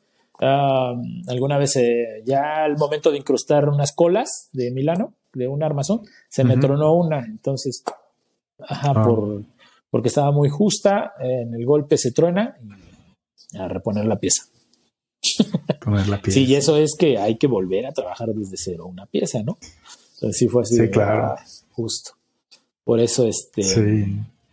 Evito, ahora ya evito mucho más. Siempre, por eso uso navajas de trazo. El gramil que ocupo es de navaja, justo como para ser un poquito más exacto todavía en la, las partes de uniones, ¿no? Sí, claro. sí, errores este, fueron esos, ¿no? De que se rompe por no ajustar bien una pieza, se rompen, se truenan. Sí, claro. Sí, sin, sin problema. Sí. Sí, como bien dices, ¿no? El, que, el trazo siempre cortando. Creo que es algo que a mí me cuesta todavía y me costaba mucho trabajo cuando estaba en este diplomado. Era que la línea quedara donde debe de quedar, ¿no? Sí, es. Es, es. es, algo complicado. Sí, eh, yo creo que el trazo y el corte es de los errores más comunes que hay. Y todos hemos tenido errores. O todos tenemos errores, ¿no? Más bien ahí se trata de evitarlos o de no estarlos haciendo a cada rato. Pero sí. Sí, no, imagínate. Sí, eh, cosas que se me han roto, que se me han roto piezas al armar, ¿no? O sea, no es un mm. error, pero son accidentes catastróficos. Sí, sí, sí, sí, Pues como dices, tienes que empezar la pieza de nuevo. Exacto. Entonces eso. Entonces, lo, también como les digo, más que más que este, a veces este, técnicas también venimos a trabajar este, la paciencia, que no te traten de desesperar. ¿Por qué? Porque si te desesperas, haces todo mal a la carrera. Entonces sí tenemos que ser ahí un poquito pacientes. Sí, claro, y nunca trabajar a la carrera, ¿verdad? Sí, no, malísimo. Sí, claro. Sí, creo que también nosotros como, como taller no nos metemos en ese tema de necesito las cosas para, para la semana pasada, no. Más bien tenemos agendado el trabajo y tenemos o tienes que esperar para para poder llegar a hacer el tuyo, ¿no? Porque todavía teniendo el tuyo hay que invertirle un poquito de tiempo, entonces eso. Claro, seguro. Muy bien, y hay una pregunta que siempre hago, Manolo, y te la quiero hacer. Ya me contestaste parte, estoy seguro. Te lo quiero hacer bien directo. A ver. ¿Cómo se llega a ser ebanista? Ay, ¿cómo se llega a ser ebanista? Si nos ponemos ahí como en el tema, o qué te da el concepto o el estatus de ebanistería. Eh, creo que el, antes de ebanistería está carpintería, carpintería básica, carpintería intermedia y carpintería avanzada. ¿Me explico? Dentro de todos ellos vas a ver ciertas cosas. La carpintería básica, súper básica, es aquel que cortó un pedazo de triple de MDF y lo clavó, como Dios le dio a entender. La carpintería intermedia es justo cuando ya empezaron a hacer como o algo más elaborado, pero todavía siguen usando ciertos sistemas de sujeción. Carpintería avanzada es cuando ya empiezan a hacer ciertos rebajes, ciertas cosas. Ebanistería es cuando siento que cómo se llega a ser ebanista. Em, el título tal cual, alguna vez me lo preguntaron. ¿Me vas a dar ahí como una hoja que diga que soy ebanista? No, güey, no. No, no, no, no. Nosotros somos un taller, no somos una escuela. Eh, posteriormente vamos a tratar de aterrizarlo. Pero prácticamente en este tipo de, de oficios, lo único que te va a dar esa, esa como ese diploma o esa certificación van a ser tus piezas o lo que hagas. Mm. Si haces MDF, si haces pino y haces, vas a ser a lo mejor un carpintero avanzado o a lo mejor vas a ser carpintero. Si empiezas a hacer cosas más elaboradas y dentro de esas cosas más elaboradas ocupas ciertas técnicas manuales como marquetería, como incrustaciones, bla, bla, bla, puedes empezar a hacer como el rubro de banistería o meterte o empezar a encajar, ¿no? Pero no por el hecho de que hagas también ciertas cosas te vas a colgar un super título de banistería. Si, si ves, nosotros dice Manolo Campos, ebanistería contemporánea, actual, de nuestros tiempos. No, no estamos hablando de hace 50 años, 40 años, cuando el boom eran muebles Luis XV, cuando el boom de la ebanistería era mucha talla, cuando el boom era otra línea u otra gama, ¿no? O, entendíamos como, ebanistería otra cosa, ¿no? Actualmente, si me llegaras a preguntar qué es ebanistería, pues, es este, puede ser el mueble fino con, con técnicas manuales, eh, hechas a mano, ¿no? Con ciertas cosas, ¿no? Y con cierto detalle y precisión. Punto. Precisión. ¿Cómo se llega a ser ebanista? Ah, yo creo que se llega a ser ebanista eh, con la superación diaria de ti mismo, ¿no? De lo que hagas hoy bien, mañana tienes que superarlo, ¿no? Para poder llegar a ser una pieza digna de exposición. Punto. ¿no? Digo, así sea, no sé, así sea un cofre, así sea Mm, un mueble para, para tus tazas, no sé, algo, ¿no? Hay un chico ahora que, que hizo un instrumento, creo que él estuvo en una escuela de, en Estados Unidos, eh, menciona ahí como ciertos temas de marquetería, entonces, pero dice que nada más hizo su instrumento, ¿no? Un instrumento, pero todavía le falta como aprender ciertas cosas, entonces, no por que sepas dos o tres técnicas te vas a colgar un título. Más bien lo que te da ese título es tus trabajos o tus piezas son las que te van a acreditar. Y no te lo tienes que dar tú, más bien la gente que te digo que no es tonta, que se la pasa viendo, te da ese, sí, te compara. ¿No? Claro. No porque trabajes, este, no porque digas es que trabaje pino, todas las maderas son iguales. No, no, ¿Por qué evitamos el pino? Porque es una madera inestable, porque es una madera. Tienes que tener cierta teoría, porque es una madera de climas este, templados, que en climas tropicales o en climas calurosos las fibras se deforman. Punto. Mm. Por eso se evita. Si viviéramos como en un lugar de super frío, te recomendaría cierto tipo de maderas. Entonces, si la pregunta es cómo se llega a ser ebanista, eh, Creo que con la superación de, ti mismo en cada pieza. Cada pieza. Y cada vez con cierto grado más de dificultad y precisión y detalle. Punto. Mm. Por eso no hay tantos, por eso no abundan. ¿no? sí, claro. Justo. no, no es fácil, ¿no? Justo, ¿no? Eh, y, el ebanista, más que dar clases o enseñar, eh, desarrolla piezas. ¿Me explico?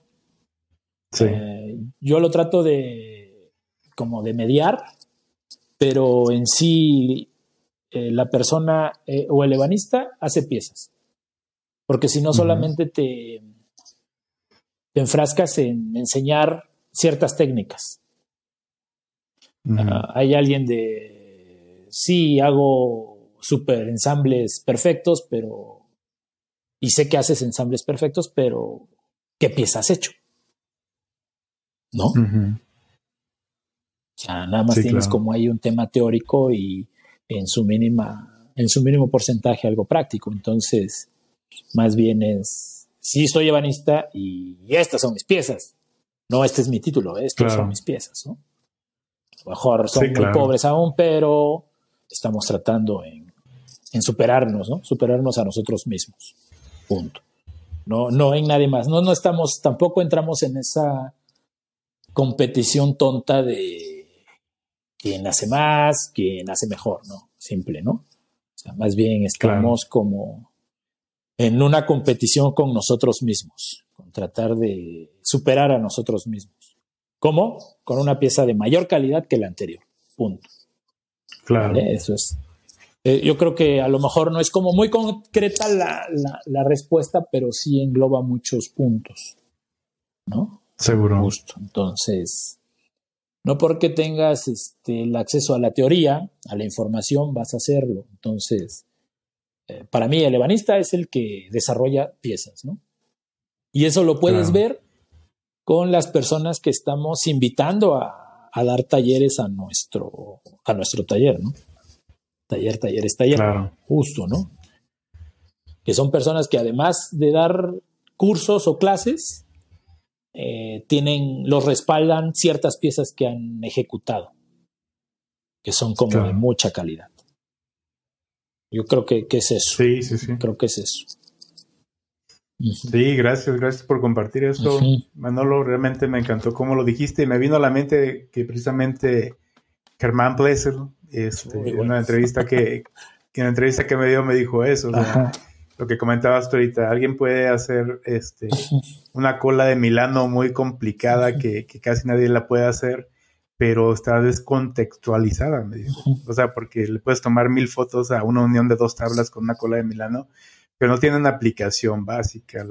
me decía él, la cola de Milano debe pasar a un segundo plano. Exacto. Porque la cola de Milano debe estar, por ejemplo, dio el ejemplo de un cajón, ¿no?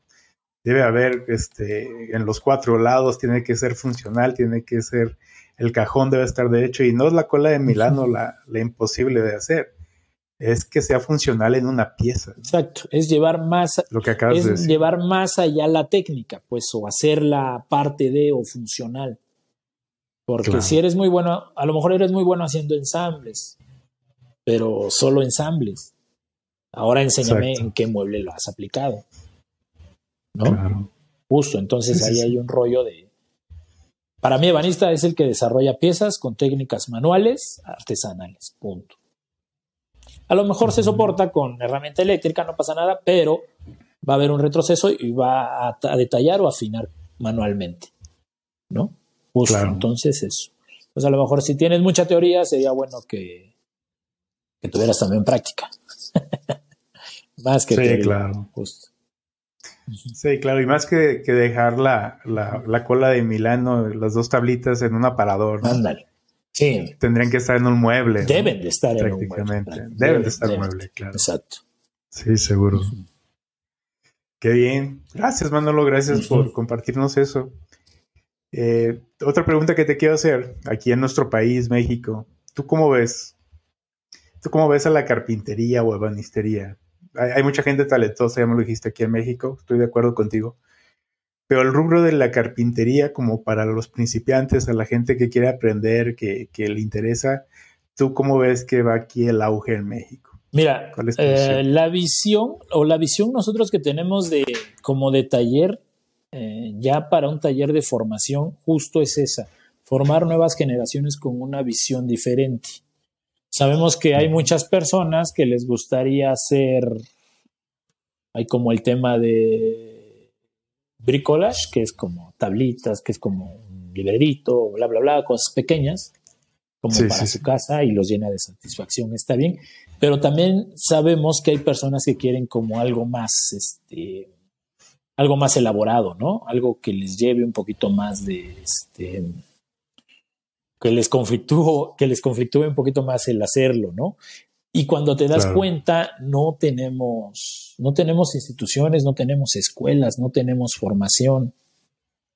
Entonces, parte del proyecto Manolo Campos es eso, ¿no? Es, es como no posicionarse, sino más bien aterrizar ya el tema de tener un lugar físico abierto para todos, lógico, no va a ser de gratis, lleva todos los gastos que conlleva, pero sí un lugar donde puedas decir, ah, hay una escuela, hay un espacio donde puedo empezar a hacerlo, ¿no?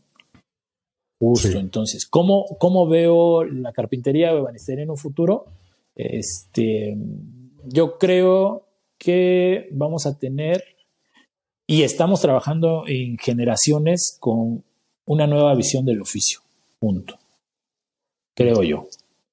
Que a algunos también no les va a interesar y van a decir, yo mejor hago esto, no pasa nada y adelante, ¿no? Pero siento que del 100% a lo mejor hay un 5, un 4% que va a decir, no, si yo quiero dedicarme a otra cosa, ¿no? Entonces, justo. ¿Cuál es la visión? Esa, mm, generaciones con nueva visión del oficio en México. Y para poder generarlo hay que empezar a trabajar en ello, que que creo que nosotros como taller o como firma estamos haciendo nuestro aporte. Habrá alguien más que haga su aporte de diferente forma. Eh, personas como tú que dentro de eso están haciendo un aporte con medios de difusión y, este, y así sucesivamente. Entonces creo que lo que viene en puerta o se asoma en la ventana es eso, nuevas generaciones con diferente visión del oficio. Mm. ¿No? Eso, es, eso es. Para México, eso viene. Qué bien. Justo. y digo, como te digo, o sea, entras tú, entramos nosotros como taller, entran personas que también están haciendo ahí como su día a día, su lucha por, por redes sociales, por plataformas digitales, que está bien, no está mal, pero digo, yo, yo, yo, yo, yo, yo, Manolo, tengo ahí conflictos, ¿no? Con, que se me hacen como cosas ahí como de lado, ¿no? Por eso yo le, a lo mejor soy muy old school, eh, pero sí yo soy de más de físico presencial, taller, ¿no? Creo que aprendo más. Sí. Creo yo. Sí, sí. Ah, justo. Sí, creo que sí. Sí, también de acuerdo. Creo que, la, convivencia que se da en un taller con, con el instructor, con los compañeros, creo que es muy importante. Claro. Sí, es, es, es fascinante. Generas como esos lazos, ¿no? Al principio es tenso, pero después ya, ya generas lazos. ¿No? Y, no solo alumno, alumno maestro, ¿no? Sino alumno alumno. ¿no? Justo, ¿no? Sí, exactamente. está bien chido eso, esa relación está. Creo que es lo que más nos nutre a veces. Sí, sí, sí. Conocer, conocer gente que también quiere aprender más. sí, seguro, seguro. Y más que nada que, digo, yo, yo como lo, lo viví también con un, un diplomado presencial, te comento, este, eh, prácticamente fue eso, ¿no? O sea, hice grandes amigos ahí, este, todos teníamos las, las, mismas inquietudes, hay a quien se le facilitó mucho, hay a quien nos costó más trabajo, ¿no? Pero bueno, es parte de todo y sí, totalmente de acuerdo, es, es este, una sinergia muy importante, creo que lo menciono cada, cada entrevista, ¿eh? Ya, mi, mi, esposa me dice que siempre digo lo mismo a veces. Dice, oye, todas tus entrevistas mencionas eso. Y bueno, no sé, siempre viene al, al, a la plática, pues es que me ¿no? costó el tiempo. sí, ah, Pero, pero bueno, este, sí, totalmente de acuerdo contigo. Y, qué bueno, felicidades por, por eso, felicidades por, por esas metas que tienes para seguir impartiendo conocimiento, Manolo. Esperemos que, que, pronto se lleven a, a la realidad y, y podamos verlas y, y, haya más, más información, más oportunidades de aprendizaje a la gente que quiera aprender carpintería, ¿no? Sí, carpintería, banistería, métodos ahí como manuales. Sí, creo que creo que se debe de dar. Y si no hay los espacios, hay que crearlos. Exactamente. también. No, no esperemos a que alguien más venga, sino hay que crearlos. ¿No? Claro, claro, hay que arreglarlo nosotros internamente, ¿verdad? Qué bien. Anda, esa es la idea. Qué bien, Manolo. Eh, ya me contaste, bueno, lo que viene para tu taller, este, tus planes en, en, un par de años, nos comentas que ya se va a empezar a materializar. Ahorita, ¿qué tienes trabajando? ¿O hay algún proyecto que estés trabajando en tu taller? ¿Algo, algo que nos puedas compartir? Sí, bueno, ahorita tenemos varios proyectos. Tenemos. Yo en los que estoy trabajando mm, son en, un, en una mesa que se llama Matatena. Ya nada más nos falta enviarla. Se va a ir para Veracruz. Estoy trabajando en un comedor que este, hicimos la propuesta de de comedor, sillas, bufetera, ahí como medio loco, medio extravagante el tema, pero tiene muy buena forma. Y actualmente estoy trabajando, voy a empezar otro escritorio Ventura, ya tengo los ensambles preparados, todo, y,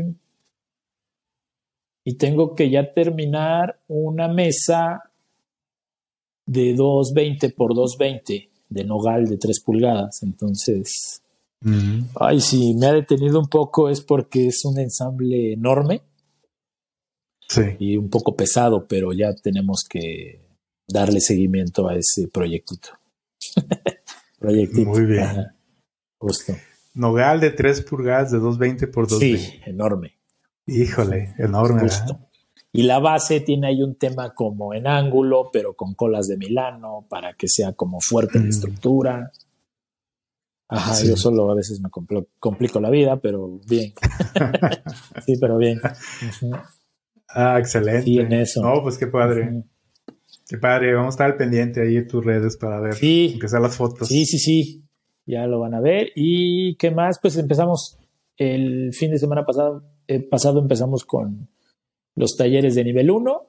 Este, vamos a darle continuación. Duran tres fines de semana, hacemos una pausa y empezamos con el nivel 2. Entonces, este, mm. justo, vamos, ya estamos con eso.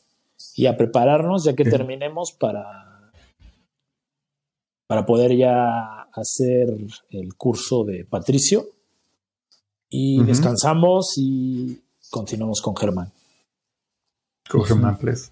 Bueno, ¿cuánto duran tus cursos? Ah, nuestros cursos duran este, mm. fines, los hacemos los fines de semana, duran entre tres, el de principiantes o nivel uno dura tres fines, nivel dos dura creo cuatro o cinco y el nivel tres que es avanzados dura ocho fines de semana. Ajá, ocho fines de es que sí necesitamos un poco de tiempo para poder desarrollar una pieza más elaborada. Claro. ¿no? porque partimos desde cero, tal cual. Claro, o sea, desde, van conectados. Sí, van, conectados, exacto. Lo que vemos en el. Las prácticas que vemos en nivel 1 eh, ya son, las, son los ejercicios que vamos a aplicar en el nivel 2 y así sucesivamente. Entonces, como para no perder el hilo. Estamos hablando de. Sería algo así como tres meses, dos meses y medio, el total de, pues sí, son ocho fines, sí, son como dos meses, dos meses y medio, el, de avanzados.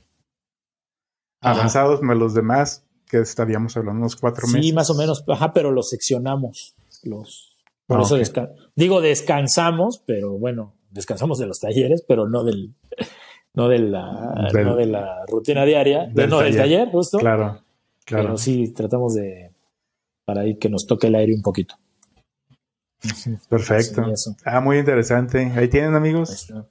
Ahí tienen, este, sí hay allí con, Manolo Campos, como no, para aprender. Sí, sí, más bien lo hacemos porque nos da el espacio, tenemos el suficiente espacio, las herramientas, entonces justo podemos, podemos este, hacerlo, hacerlo posible. Pueden hacerlo. Claro, sin duda. Entonces, excelente. Qué bien, Manolo. me gustaría hacerte una pregunta. Por ejemplo, este, este, este espacio está dirigido a personas que, que tengan curiosidad por iniciar en la carpintería, que tengan el, deseo de, aprender o que ya estén aprendiendo, pero bueno, como bien sabes, pues uno se puede estancar. Exacto. muy fácil o mal informar, ¿no? Este, con el uso de, tantas redes sociales y, de tantas cosas eh, buenas y malas que puedes encontrar por ahí. Eh, ¿Cuál sería tu consejo para las personas que apenas te están conociendo, tal vez que, te están escuchando y tienen la inquietud de, aprender más o comenzar en la carpintería? ¿Qué les podrías aconsejar? Uno, que no necesitan como demasiada herramienta para poder lograr algo. Mm. Dos, que este, se empapen de conocimiento, ya sea físico o digital, y que ellos mismos tomen sus propias decisiones o el camino que quieran tomar. ¿Sale? Porque, como dijimos hace un rato, alguien te dice A, otro B, llegan otros dos y te dicen C y D. Entonces, más bien que saquen una conclusión y que lo lleven a cabo. ¿Sale? Que no se desanimen, no necesitan tener como herramienta súper profesional para poder iniciar un taller. Solamente deben de tener creo, esas ganas de poder empezar a, para poder empezar a crear cosas. Punto. creo que eso es, eso es lo más importante, tener, tener esas ganas para poder crear y que lo complementen con mucha disciplina y constancia. Solo así van a poder ver resultados. Disciplina y Sí, eso es muy, muy, muy, muy importante. Siempre hago mucho énfasis, lo recalco mucho, porque es este.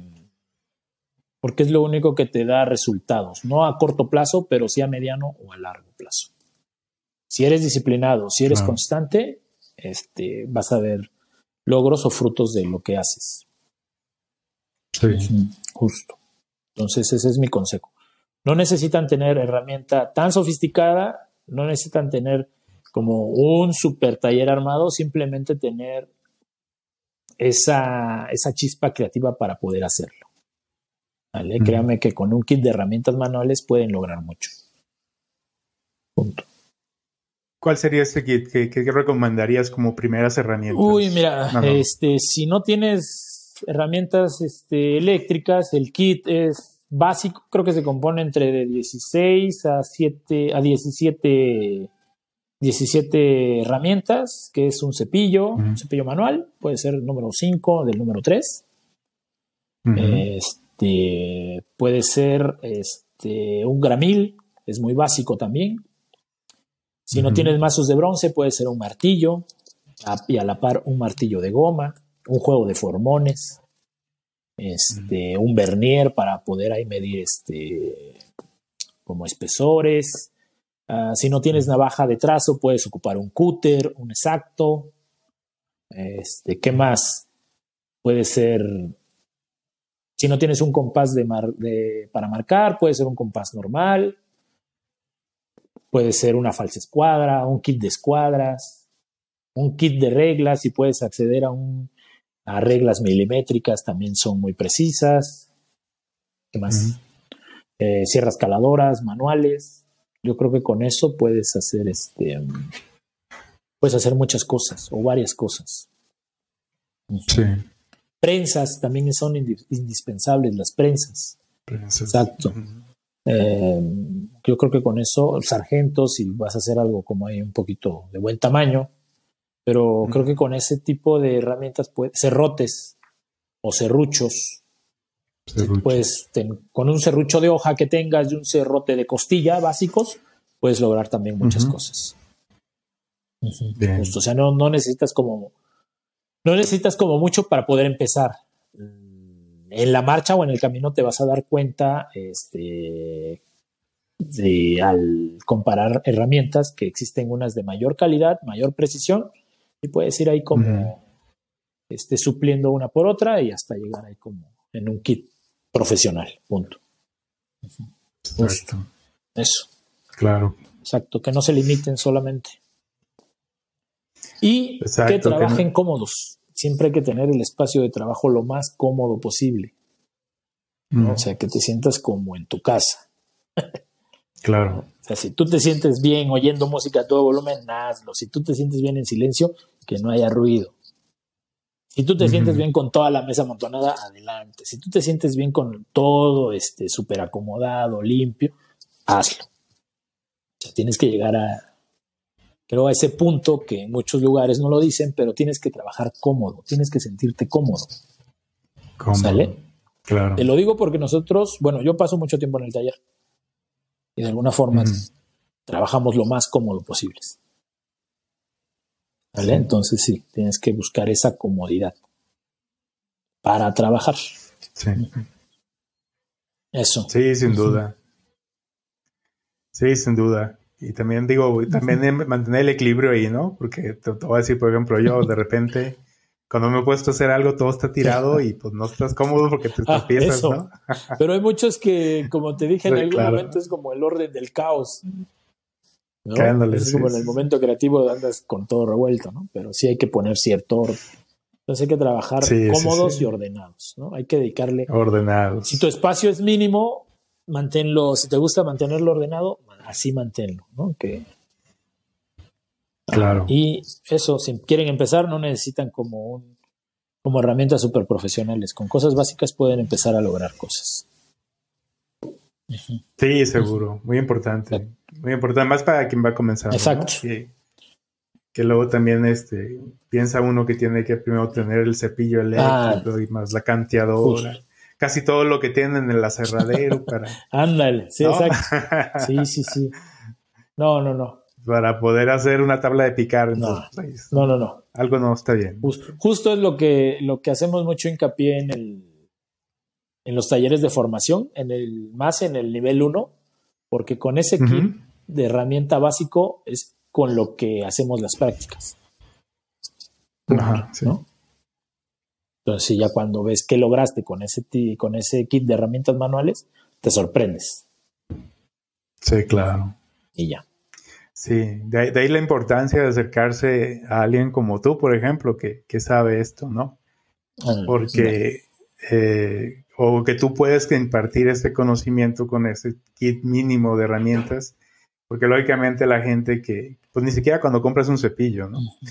compras un cepillo y, pues no sirve saliendo de la caja, tienes que ajustarlo y imagínate si es alguien que, te digo porque me pasó, me pasó, pues si es alguien que, no, no tiene idea de cómo funciona un cepillo, más que quieres empezar a usarlo, pues es muy frustrante, este, porque no sirve, ¿no?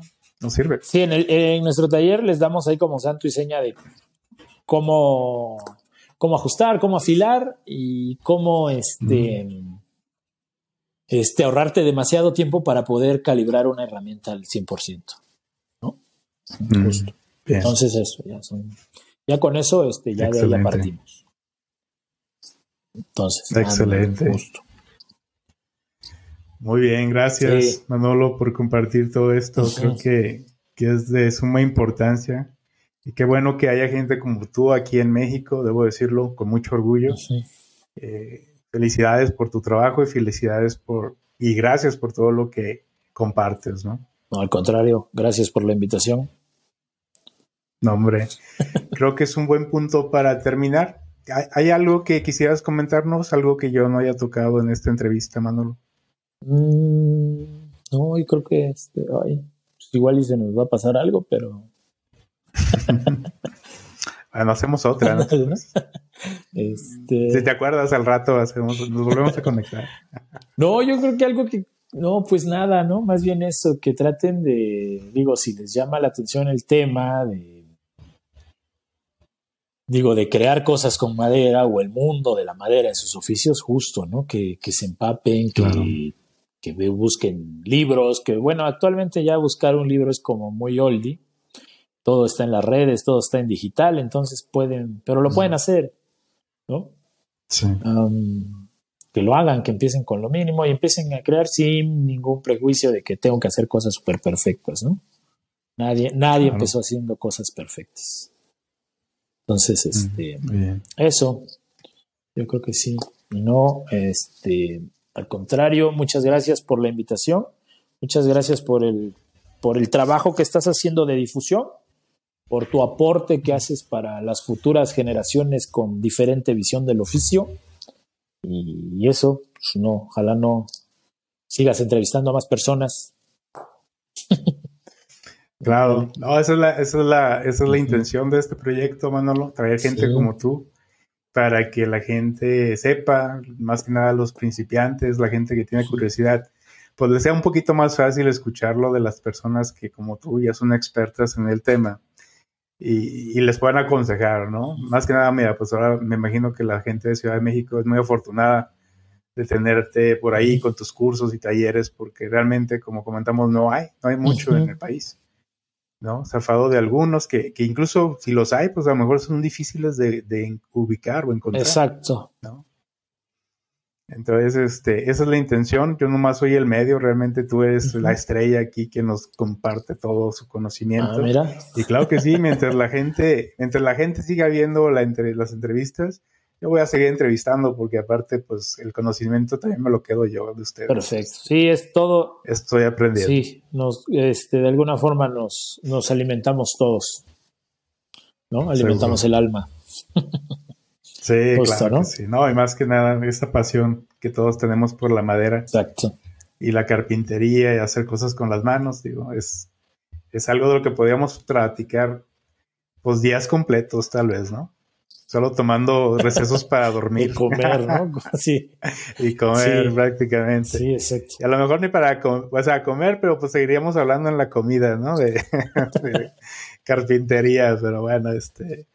Gracias, gracias Manolo. Gracias por, por tu aportación a este proyecto, tu aportación a todo lo que haces, por tus muebles, gracias por mostrarlos.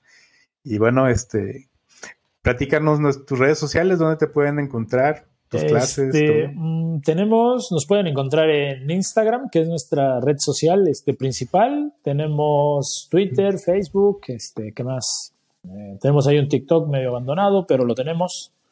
Y, este, y en la página, eh, pero prácticamente todo lo hacemos por Instagram, que es nuestra, es nuestra red social. O sea, encontramos, encontramos nuestra red social en Instagram, entonces prácticamente somos muy activos en ella. Entonces, échense un clavado y ahí van a ver nuestro día a día. ¿Vale? YouTube no tienes, ¿verdad? no, tengo ahí un tema con que a veces no sé cómo. ¿Cómo le hacen esas personas, no? De grabarse, de hacer, y editar, editar, ¿no? Entonces, como te expliqué hace un rato, somos un taller, este, no somos un taller grande, pero sí habemos más Mm, si hay, varias personas trabajando en el taller, entonces es un temita y grabarse. Complicado. Me facilita más este hacer un taller presencial donde puedo resolverles las dudas que quieran con santo y seña, no pasa nada, proveedores, materiales, herramientas, sin problema alguno. ¿No? Perfecto. Eh, para tus cursos en tu página web, ¿verdad? Sí, viene todo ahí un link en, Instagram que te direcciona y ya nada más viene ahí como como las fechas y lo que es y el temario. el temario. Pero sí, este, excelente. Pero todo lo hacemos por redes sociales, entonces justo nos, si nos buscan ahí nos encuentran. Perfecto. Muy bien amigos, vamos a dejar sus redes, su página web por aquí en las notas del capítulo. Y bueno, más que nada agradecerte, Manolo, felicidades, muchas gracias por todo tu tiempo. muchas gracias, al contrario, cuando gusten pueden pasar a visitarnos al taller. ¿Vale? Seguro. Gracias, ¿no? Claro que sí. Esperemos un día, un día pronto ahí está. Vientos. Sale. Ya está, amigo. Este, gracias, gracias amigos, amigas por llegar hasta acá en la entrevista. Espero les haya sido su agrado. Espero hayan disfrutado tanto la entrevista como yo. La verdad es que Manolo es una de las personas más que tiene más muebles, bueno, voy a corregirme, tiene los muebles más bonitos cada vez que he visto en las redes sociales. Como él decía, con su sello ahí este, muy particular. Y bueno, amigos, pienso que, debemos de tratar de imitar a Manolo en el sentido de que él se ha superado constantemente, como nos platicó ahorita, y también ha llevado a cabo su, su estrategia de llevar esto a otro nivel, ¿no? Al nivel de que ya exporta sus muebles a, a clientes en el extranjero, creo que algo muy, muy importante que todos tenemos que tener en cuenta y también ponernos lo de meta, porque si se puede. Manolo pudo, también nosotros podemos hacer. Claro que sí. sí. Manolo, muchas gracias. Muchas gracias. Un abrazo, amigo. Igualmente. Adiós. Hasta luego.